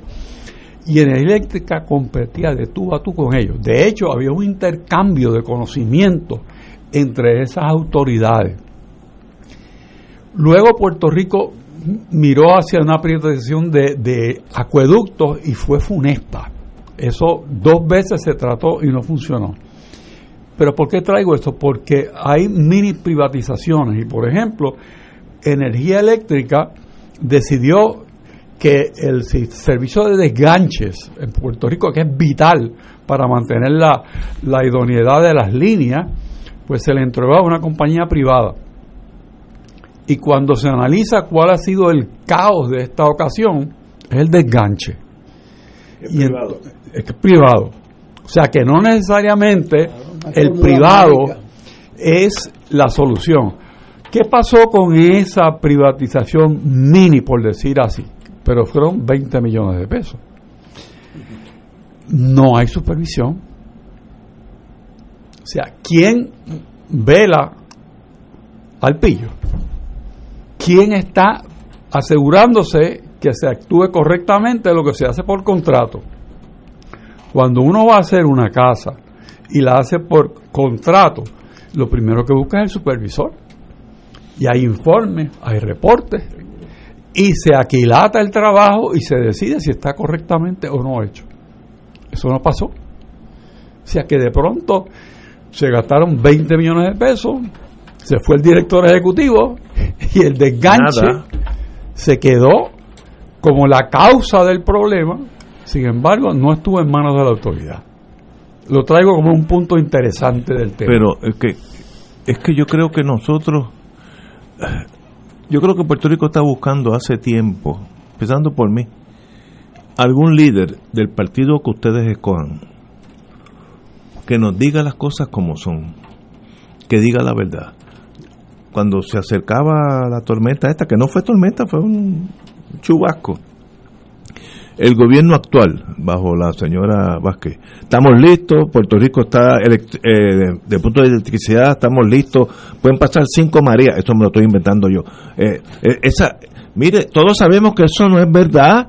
Cuando tú vas por el campo y ves sitios donde hay un cable de eh, mucho voltaje, 4000, 8000 que uno de los amarres es una palma de cocos, visto con mis ojos, tú sabes que el sistema no es de primera clase y eso es así, hoy, hoy es así. Por tanto, la primera vez que venga un vientito, esa palma se vira, pues las palmas tienen esa ventaja, se viran y casi se pegan al piso y va a romper el cable. Pues señores, díganlo, mire, tenemos un sistema frágil, pasamos por un, una tormenta que es María, que no quedó estaca en pared, estamos haciendo lo mejor posible, pero yo no puedo garantizarle al pueblo que todo el mundo va a tener electricidad. Mire, yo estoy buscando un líder así hace 20 años. Todo el mundo lo que dice es lo que, lo que la gente de relaciones públicas le dicen que diga. Cuando venga alguien que diga aquí, mira, Puerto Rico está en la realidad, debemos ciento y pico de billones de dólares. No, hemos pagado un centavo en los últimos cuatro años. Vamos a tener que pagarlo sooner or later, aunque sea una fracción vamos a tener unos años de, de, pobreza, no extrema, pero vamos a tener de necesidad. La manufactura ya es la mitad de lo que era. Estamos en una crisis mundial, eh, nacional, muy seria. Voy a tratar de hacer lo mejor posible. Yo le doy el voto a esa persona. Pero oigan los, los que van a ganar. Esto va a ser Suiza después de noviembre 3, noviembre 4, Suiza, Ginebra, Suiza. Y sabemos que es mentira. Entonces llega un momento que uno no le cree, sobre todo la juventud, que son más inteligentes que nosotros. Ellos saben que los políticos de la edad de nosotros le mientan constantemente. Entonces llega un momento que se desconectan, como tú apagar un radio y no oyen. Y ya esa juventud camina son profesionales. En el condominio mío hay una nueva cepa de, de, muchachos de primera clase no le interesa la política porque se agotaron de la mentira.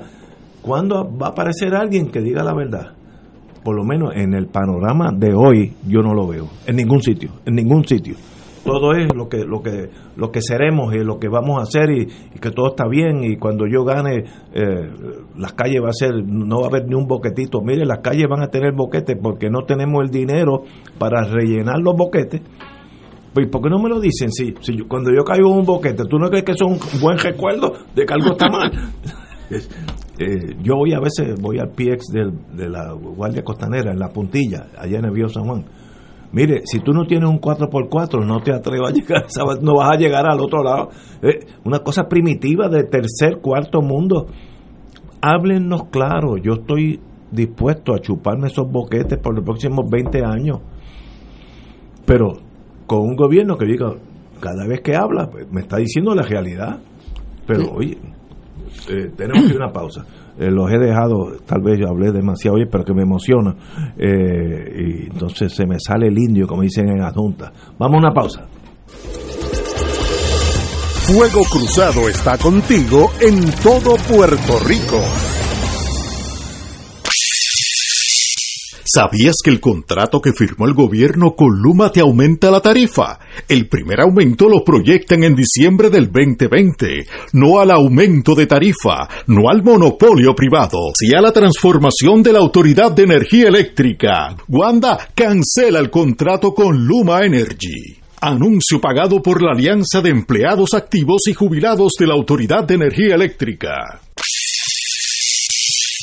Se solicita urgente donantes de plaquetas para la paciente Laura de Rosas, recluida en el Hospital Municipal del Centro Médico en Río Piedras. Los donantes, favor de pasar por el Banco de Sangre del Centro Médico. Información 787-777-3535. Extensión 7556 o 6550. De todo un poco, con Manolo Almeida, el más ameno en tus mañanas por Radio Paz 810 AM, de martes a viernes a las 9 de la mañana. Notas positivas, salud, ambiente, negocios y entretenimiento. Manolo Almeida junto al polifacético Raúl Carbonell, doctora Bárbara Bustillo y la periodista Frances Raya. De todo un poco, martes a viernes por Radio Paz. ¡Estamos vivos! En Oro 92.5 FM, Radio Paz 810 y el Canal 13 estamos trabajando a tono con la emergencia que en estos momentos está viviendo Puerto Rico. Estamos ofreciendo nuestros servicios al máximo con el personal disponible según nos permitan las circunstancias. Si tiene un mensaje para ofrecer a sus asociados, clientes o personal, solo tiene que llamar al 787-349-7949. 787-552-0825 y nuestros empleados le comunicarán al personal de ventas para atender su necesidad. A nuestros clientes estén en comunicación con su ejecutivo o ejecutiva de ventas que continúan ofreciendo sus servicios como de costumbre. Recuerden los teléfonos 787-349-7949 y 787-552-0825. Los partidos tradicionales deciden quiénes serán sus candidatos y el programa de análisis noticioso con la perspectiva más certera del ambiente electoral nacional te trae su tradicional especial del día de primarias. Sintoniza Fuego Cruzado el 9 de agosto desde las 3 de la tarde y entérate primero que nadie de las tendencias en los colegios electorales y el resultado oficial de las votaciones. Únete a Radio Paz 810 AM y Canal 13, cadena oficial de Fuego Cruzado, el domingo 9 de agosto desde las 3 de la tarde para el especial del día de primarias con el auspicio de Tarjeta MCS Classic Care te paga la original. Y ahora continúa Fuego Cruzado.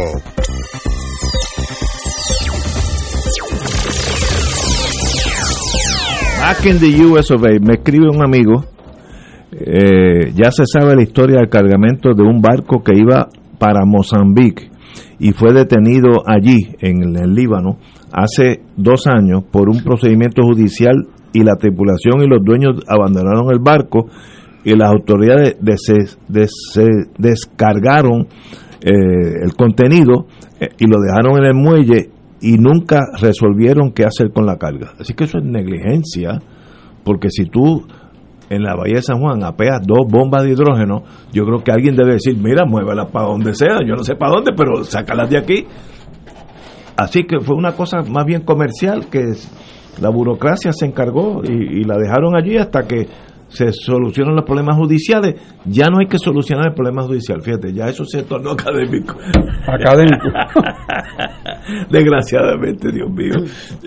Yo quería comentar lo que decía Ignacio, en el sentido de que Eh, yo hace ya 24 años soy maestro full time, ¿verdad? Siempre enseñaba, pero ahora soy... ¿Cuándo tú dejaste de ser alcalde? En enero del 1997. ¡Wow! Tú estás jugando de pequeñas ligas allá en, Italia.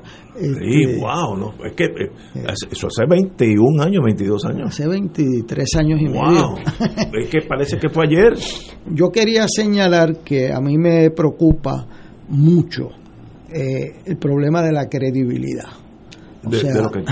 porque este país tiene, o sea, aquí se ha presentado en medio de este proceso una enmienda constitucional y que para garantizar las pensiones de nosotros. Entonces yo quería usar un minuto para decir que eso eh, eh, hay una ley de promesa. No hace falta. Hay una ley de promesa. Y aunque exista. Y aunque exista. Si no hay dinero, no hay dinero. y además si tú tienes un caso federal sobre las pensiones, esa ley federal va por encima de cualquier enmienda de una... Correcto. O sea que eso se llama el artículo 6 de la Constitución, la cláusula de supremacía. Y creo que es una deshonestidad profunda. Tú decirle a los pensionados, vamos a hacer esto, a ver si votas por mí, cuando es un embuste. Es un embuste. Es un embuste. Entonces, destruir, mire, eh, la Constitución usted no puede manejar la base de unas elecciones Por eso es que pusieron que necesitaban tres cuartas partes para ponerla con las elecciones. Qué bueno que es así. Y eso no lo pusieron por pura casualidad, porque en Puerto Rico nadie puede tener tres cuartas partes de un partido. Era para sacar de las elecciones, se va a elegir el gobernador, los senadores, pero usted no toque la constitución en las elecciones, salvo que sea algo que sea de consenso. Por eso yo, ¿verdad? Le mojo al que tenga que mojar. Ahí votaron a favor gente de dos partidos haciéndole la constitución un issue electoral de baja categoría de credibilidad para el país porque ese problema de las pensiones lo resuelven en las leyes y pagando lo que tenían que pagar que no es del presupuesto de Puerto Rico. Entonces los mismos que dieron los bonos esos de retiro eh, los, las ventanas de retiro ahora vienen con Mickey Mouse de enmendar la constitución sin ningún efecto. Es más puede ser al revés ¿Qué usted va a poner ahí? ¿Que tienen prioridad las pensiones sobre las medicinas en los hospitales? Pues eso lo tiene que bregar con las leyes y el presupuesto. Usted no puede ponerlo en la constitución porque usted tiene que determinar. ¿Y el sueldo de las enfermeras? ¿Va después de eso? Y, usted va a bregar con eso en la constitución también. La sabiduría de nuestros constituyentes, de, mire, eso va en por leyes, pero también dice si la Constitución que usted tiene que cuadrar los presupuestos. Y si usted no tiene chavo, usted tiene que restringir gastos o aumentar ingresos. Y nosotros desobedecimos eso y lo otro también. Yo me preocupa mucho que cojan la constitución de maniquí aquí, eh, en medio de un proceso electoral, y los dos partidos que tienen y los tres porque el pipiolo cayó también de gratis en esa trampa. Eh, los dos partidos principales, hubo legisladores que participaron de esa eh, de ese engaño al pueblo de Puerto Rico por la prestancia, porque dice, no, si votas en contra, te dice que estás en contra de las pensiones. Bueno, en contra del engaño a los pensionados. Y, y, en ese sentido, y tú no trasteas la constitución de Puerto Rico y las instituciones del país por la prestancia de una primaria.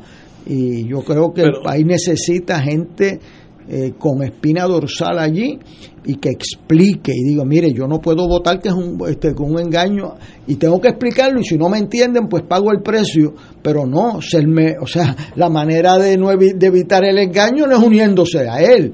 Así que eso a mí me ha dolido mucho, que cogen la constitución para cuanta cosa hay eh, y no... ¿Qué estudio llevaba eso? ¿Por qué eso espera ahora a tres meses de las elecciones. Con las primarias. No, hombre, no. Mayormente eso, eso es para las primarias. por eso, y, entonces uno, yo sé de las tentaciones y sé de que esto puede prestarse a la demagogia, pero entonces la manera de no prestarse a la demagogia no es uniéndose a ella.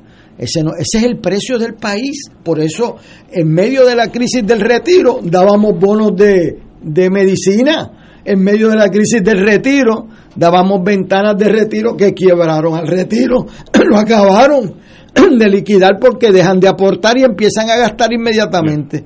Entonces, pues eso suena bien. Yo tuve que ir a una asamblea de una vez y el que vino antes de mí dijo que iba a bajar la edad de los retiros. Chachi, por poco lo llevan en hombro allí. Y entonces me toca a mí después.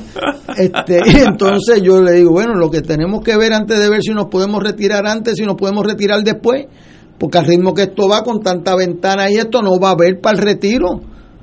No me aplaudió ni Mickey Mouse, ¿verdad? Pero yo dije, bueno, eh, hay cosas que la gente no aplaude a uno, pero después cuando llegan a la casa, dicen, caramba, por lo menos no me cogió de bobo. Este, o sea, eh, y eso es bien difícil de hacer. Y, y, pero uno tiene que decidir como cuál es su esencia, cuál es tu razón de ser. Claro, y, yo coincido contigo que hay un, un déficit de credibilidad eh, muy grande en la política, pero pero es buscado. O sea, este tipo de actuación dice, tú ves, te lo dije, porque cualquiera que entiende la Constitución sabe que los constituyentes establecieron una supremacía de lo que Puerto Rico tenía que pagar que, somos realmente la deuda que tiene y eso está ahí. Las otras cosas, ¿sabes qué? La dejaron para que la legislatura estableciera por ley cuál es la prelación de los pagos. O sea, ¿cuál es el problema en entender el sistema que tenemos en Puerto Rico de derecho? O sea, ¿qué, qué estudio legal podría avalar eso? Ninguno. Las primarias. Porque no hace falta. Las primarias, así de básico. No hace falta. Como, es como decía un profesor mío, eh, Alejo de Cervera, a veces las cosas son tan sencillas que solamente los abogados se equivocan. Esto tiene que ver con la cosa primaria, primarista, eh, a nivel de cafetín, eh, en inglés chip. O sea, no estamos hablando de Pero es una y tomadura. ¿tú sabes Sí, qué es? Una mentirita para ganar las elecciones. Mentirita no. Una mentira grande. una mentira gigantesca, pero pero que estamos hablando a un nivel en, en Brooklyn cheap. Eh, Sí. eh, oh, sí, es la palabra que se aplica más, es un nivel básico de la política y sencillamente pues nadie le cree. Eh, mire, el problema de las pensiones. Bueno, consiguieron votos de las minorías. Sí. Consiguieron el voto del PIB y de algunos populares. Claro. Increíble. En, en el Senado. eh, y de la mayoría, algunos PNP se ausentaron a propósito para no ponerse en, la, en Oye. medio de unas primarias. Pues mírate el chantaje cuál Sí, es. sí. Si tú le estás diciendo a los Tú pensionados. eres malo. Tú estás compitiendo por acumulación y tú no diste la cara, cuélguenlo los pensionados, ¿verdad? Entonces, tú, esto es una situación que es difícil de explicar en poco tiempo, de que mire, esto es un engaño y qué sé yo, ¿verdad? No es fácil de explicar, excepto que toda la oposición hubiese estado unida. Eh, yo creo que hemos visto aquí gente bien seria, pero la presión que tanto algunos miembros de mi partido como del PIB Se aflojaron presta- la rodilla. que no tiene primaria, este, aflojaron la rodilla por la demagogia. Y lo que dice Héctor Richard es así. Aquí esto es más, puede ser al revés. Para tú vender pensiones, los bonos de las pensiones o lo que sea de las pensiones con una prohibición así, puede ser de hasta contraproducente. Y entonces la ley que tú vas a hacer en el presupuesto, que no vas a pagar las medicinas si no puedes, esa prelación. Si hubiésemos aceptado la constitución con la prelación que tiene, y eso yo se lo dijo un gobernador incumbente, no estaríamos en la situación de hoy, que no nos prestan dinero ni una piragua de frambuesa, porque no pagamos y uno no coge prestado Si no va a pagar. para Sí, no pagar. sí, no, sí, no o sea, tú te puedes salir con eso de momento, Sí, sí, pero a te la puedes larga- salir de momento, pero larga- si Ignacio va allí y no paga un préstamo, A la larga te alcanza. a la larga te cogen Seguro. tarde o temprano. Además, que qué clase de cultura es esa. ¿Qué clase de, de- civilización tú estás creando? Tú no coges dinero si sabes que no lo puedes pagar. Ah, que el morón o el interés o el corrupto que le dio el visto bueno a esos préstamos es bien malo. Y es una persona que debe estar preso. Oye, y los que lo cogimos y lo gastamos, ¿eso estamos lo más bien? No, no, no. El padre Eso, eso en Río Piedra le decimos ganso, le decimos de otras cosas, yo no sé si dicen aguadilla, pero eh, eh, esa gancería de yo coger prestado para no pagar no es de gente seria. Estamos de acuerdo. Tenemos que ir a una pausa, amigos, y regresamos a Fuego Cruzado. Fuego Cruzado está contigo en todo Puerto Rico.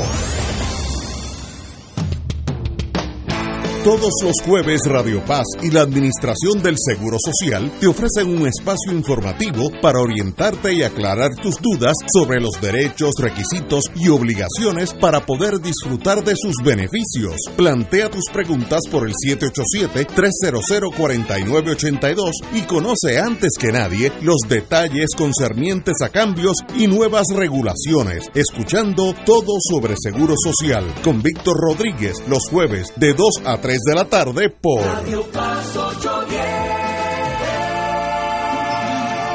En Radio Paz 810 AM agradecemos las contribuciones de nuestros oyentes recibidas a través de ATH Móvil durante esta larga cuarentena, que nos ha permitido mantenernos en el aire a pesar de la difícil situación económica que nos ha golpeado duramente. Permanecemos a flote, pero cada vez es más cuesta arriba la misión de seguir operando este ministerio radial al servicio de nuestros hermanos en la fe y nuestra iglesia. Ahora más que nunca necesitamos de tu solidaridad. Entrando a la aplicación ATH Móvil de la siguiente manera. Paso número uno, marca Pay Business. Paso 2, busca Radio Paz 810. Número 3, escribe la cantidad del donativo. Y número 4, presiona enviar. Muchas gracias por tu ayuda y mil bendiciones ahora y siempre.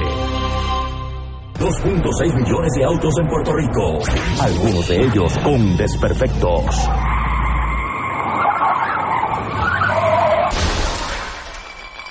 Autocontrol. Tu carro. Tu carro. Tu mundo. Lunes a viernes a las 11 de la mañana por Radio Paz 810 AM. Fuego Cruzado, el programa de más credibilidad en la radio puertorriqueña, es ahora la tribuna abierta de análisis noticioso, con diversas perspectivas que exploran el trasfondo de lo que acontece a diario y cómo nos afecta. Escucha Ignacio Rivera y sus panelistas invitados de lunes a viernes en Fuego Cruzado en transmisión diferida a las 10 de la noche por Oro 92.5 FM. Y ahora continúa Fuego Cruzado.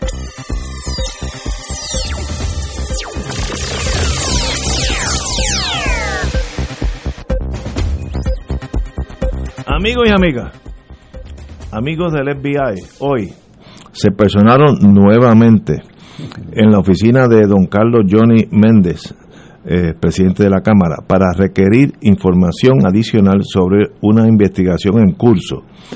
Así lo confirmó el mismo, el propio presidente de la Cámara en una corta rueda de prensa que en la que indicó que sí pasó lo que alegan los periodistas.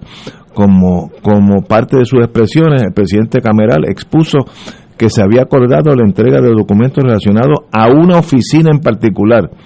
No dijo cuál. No obstante, no especificó de, de qué se trató. Obviamente, eh, y aquí dice, eh, eh, lo que sí ha ocurrido y lo había dicho la última vez que atendí a los medios cuando salí del caucus, es que la Cámara estará cooperando con varias investigaciones.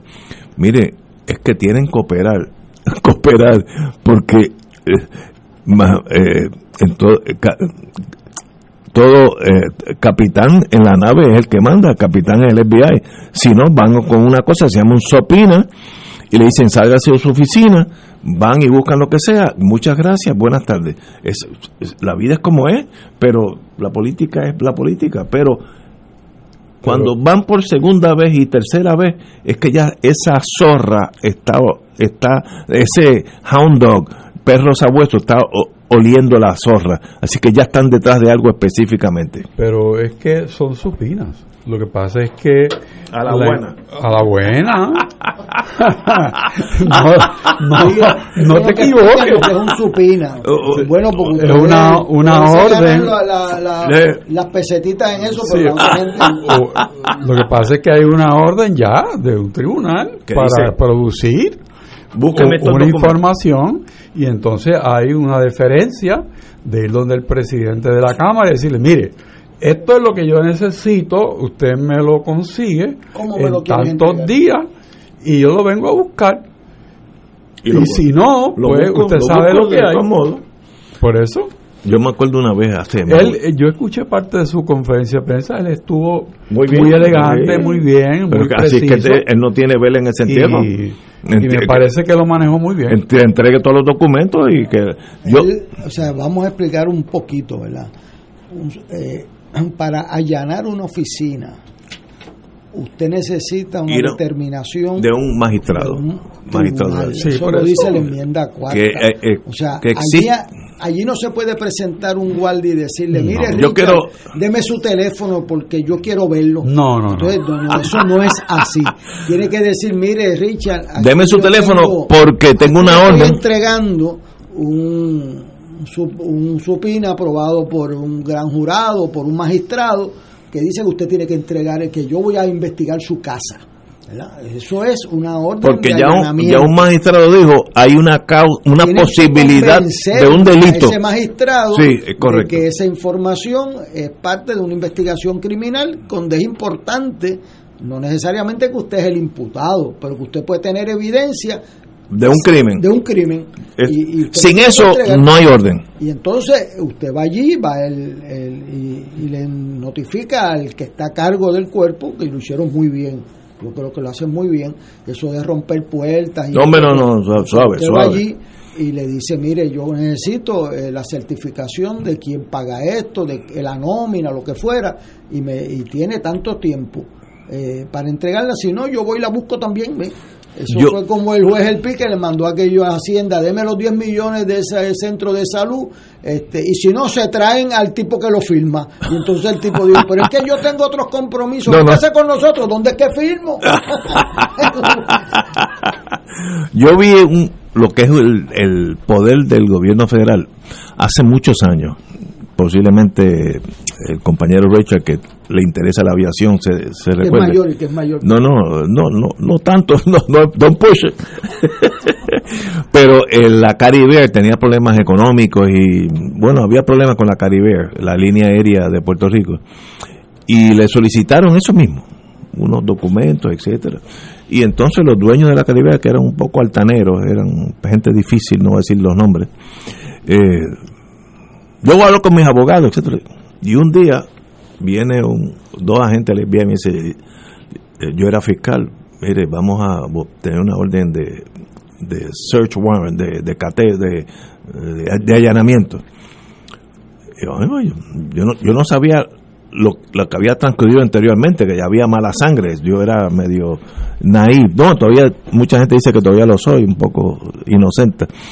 Y voy con, y dos o tres marshals, me acuerdo como ahora, alguaciles federales, entraron a la oficina de Caribe, allí estaba el, el dueño, uno de los dueños grandes de la familia grande, le dice, señor, levántese ahora mismo. Así, pero así, con una amenaza de, de la muerte. Pero ¿quién hizo? No, sálgase de aquí. O sale o lo sacamos. Pero debe coger el chaquetón. No, no, no, no va a tocar nada. Yo, ¿cómo no va a tocar? Que no va a tocar nada, señor. ¿Usted quiere ser arrestado ahora mismo o va a salir por esa puerta? Yo voy a llamar a mi abogado. Sí, sí, lo llama después de la puerta. Y lo sacaron así a los dos o tres. Los, los otros gerentes no tuvieron problemas, salieron. Pero ahí yo vi con mis ojos el poder de un, de un orden de allanamiento, una cosa que te sacan por los pelos. Si, si te ponen mal, allí mismo te arrestan. Y eso es lo que eh, el, el presidente de la Cámara, que es mucho más inteligente, dice, ¿qué ustedes quieren? Mire, aquí están los documentos y allá esto. Pero algo huele el perro sabueso porque ya ya la dos la dos o la tres que van allí ya ya están mirando a la zorra. ¿Cuál es la zorra? No tengo la menor idea. Este, así que algo algo Pero ¿por qué te sonríes? no, bendito, es que me da cosas. Ay, Dios mío. No, este, qué bueno que no hay televisión, porque. pero, ay, anyway. Eh, pero con esas cosas no se juega. Usualmente, como, como dije, Y yo quiero señalar que eso es una gran derrota para Puerto Rico. estoy de acuerdo La- contigo. La gran derrota para Puerto Rico no es que cojan a uno ahí, es que los cojan los federales y no los nuestros. Esa es la derrota nuestra. O sea, cuando le preguntan en las encuestas en quién usted confía más, en el FBI o en la policía de Puerto Rico. ¿En quién usted confía más? ¿En el NIE o en El FBI. en Ay, el bendito. O sea, ¿en quién usted confía más? ¿En el Departamento de 100 a. Federal? Entonces, eso, eh, y dirían otro, hiere la retina, eso hiere el, el, el- el sentido de gobierno propio nuestro como puertorriqueño, porque si usted acuerdo puede ser lo que usted quiera, pero si nosotros no tenemos, que fue lo que yo le dije aquí a Moriente el otro día, si tú no tienes un servicio público competente, uno, unas instituciones respetables, eso disminuye la calidad de vida del país. Así Lo que, que pasa eso- es que el, el modelo de procesamiento criminal en Puerto Rico cambió a partir del año 93. De ahí en adelante se fue entregando a Fiscalía Federal los poderes del Departamento de Justicia, al, al punto en que hoy en día el Departamento de Justicia no tiene prácticamente nada que hacer en el sentido de la tarea que un departamento debe estar haciendo, porque ya el, el gobierno federal y la Fiscalía Federal tienen Los casos todo. importantes están, están, fu- están fuera y entonces pues tú dices, mira, tengo un por ciento de convicción. Bueno, de convicción sí, pues se declararon culpables. Eran cuatro gatos, pero los, los, los casos de verdad que hay que investigar y procesar con, con éxito, y el éxito no es que vaya a la cárcel, sino que se haga su- el trabajo correcto, porque los jurados determinarán su verdad. Pero ese trabajo ya no se hace en Puerto Rico, para vergüenza nuestra. No, y esto, esto lo prueba. Eh, y yo diría que en el pueblo, yo que estoy en ese mundo, en los mundos criminal, para el pueblo la institución seria es el FBI. Lo otro es arreglable. Fíjate qué cosa. Yo veo con personas que han cometido delitos, etcétera, y a veces yo tengo que explicarle que el acomodo razonable no existe en el FBI. porque dicen, bueno, pues podemos hablar y llegar a un acuerdo. No, no, aguanta, aguanta, aguanta, esto no es así. Pero no es que yo, ¿sabes? No, no es que no, estamos hablando de otra liga. Eh, y entonces yo veo la reacción, gente justamente de clase media para arriba, donde pueden que pueden llegar a un acuerdo, un acomodo. Y, en el FBI no, no puede llegar a acomodo, digo, puede llegar a acomodo a cambio de otras cosas, de información, etcétera, ¿no? Pero pero eso demuestra el, el pueblo es es inteligente intuitivamente, ellos saben por dónde si te llega un agente americano y te trae un papelito, le van a poner mucho más eh, este, casos. Eh, y los jurados son unánimes. Pero es diferente a veces, y yo quiero decir, eso es terrible, tú sabes. Cuando a mí mis estudiantes me dicen, oiga, venga acá, ¿cómo es posible que en Puerto Rico se absolviera los de la masacre allá de la tómbola y el mismo día los arrestan acá y se declaró culpable? Porque venía una... pues, yo eh, que me alegra de que lo metan preso al bandido ese, pero me da vergüenza de que nuestro sistema, el que nosotros elegimos, los jueces que nombramos, los senadores que los confirmamos, pues ese fue un resultado nefasto porque está obvio, la, persona mató un montón de gente, sale libre en nuestros tribunales y después va y se declara culpable en lo federal y eso pues nos no deprecia, no nos hiere y tenemos que sentirnos ofendidos para poderlo cambiar. Claro, estoy de acuerdo contigo. Señores, tenemos que irnos. Son las 7 menos 2 minutos y ya es tiempo de hit the road, como decimos allá. Señores, hasta mañana. Mañana viene el, el senador y aspirante a la poltrona de San Juan, Miguel Romero. Así que estará con nosotros a las 5 de la tarde. Vamos a una pausa. Oye, espera.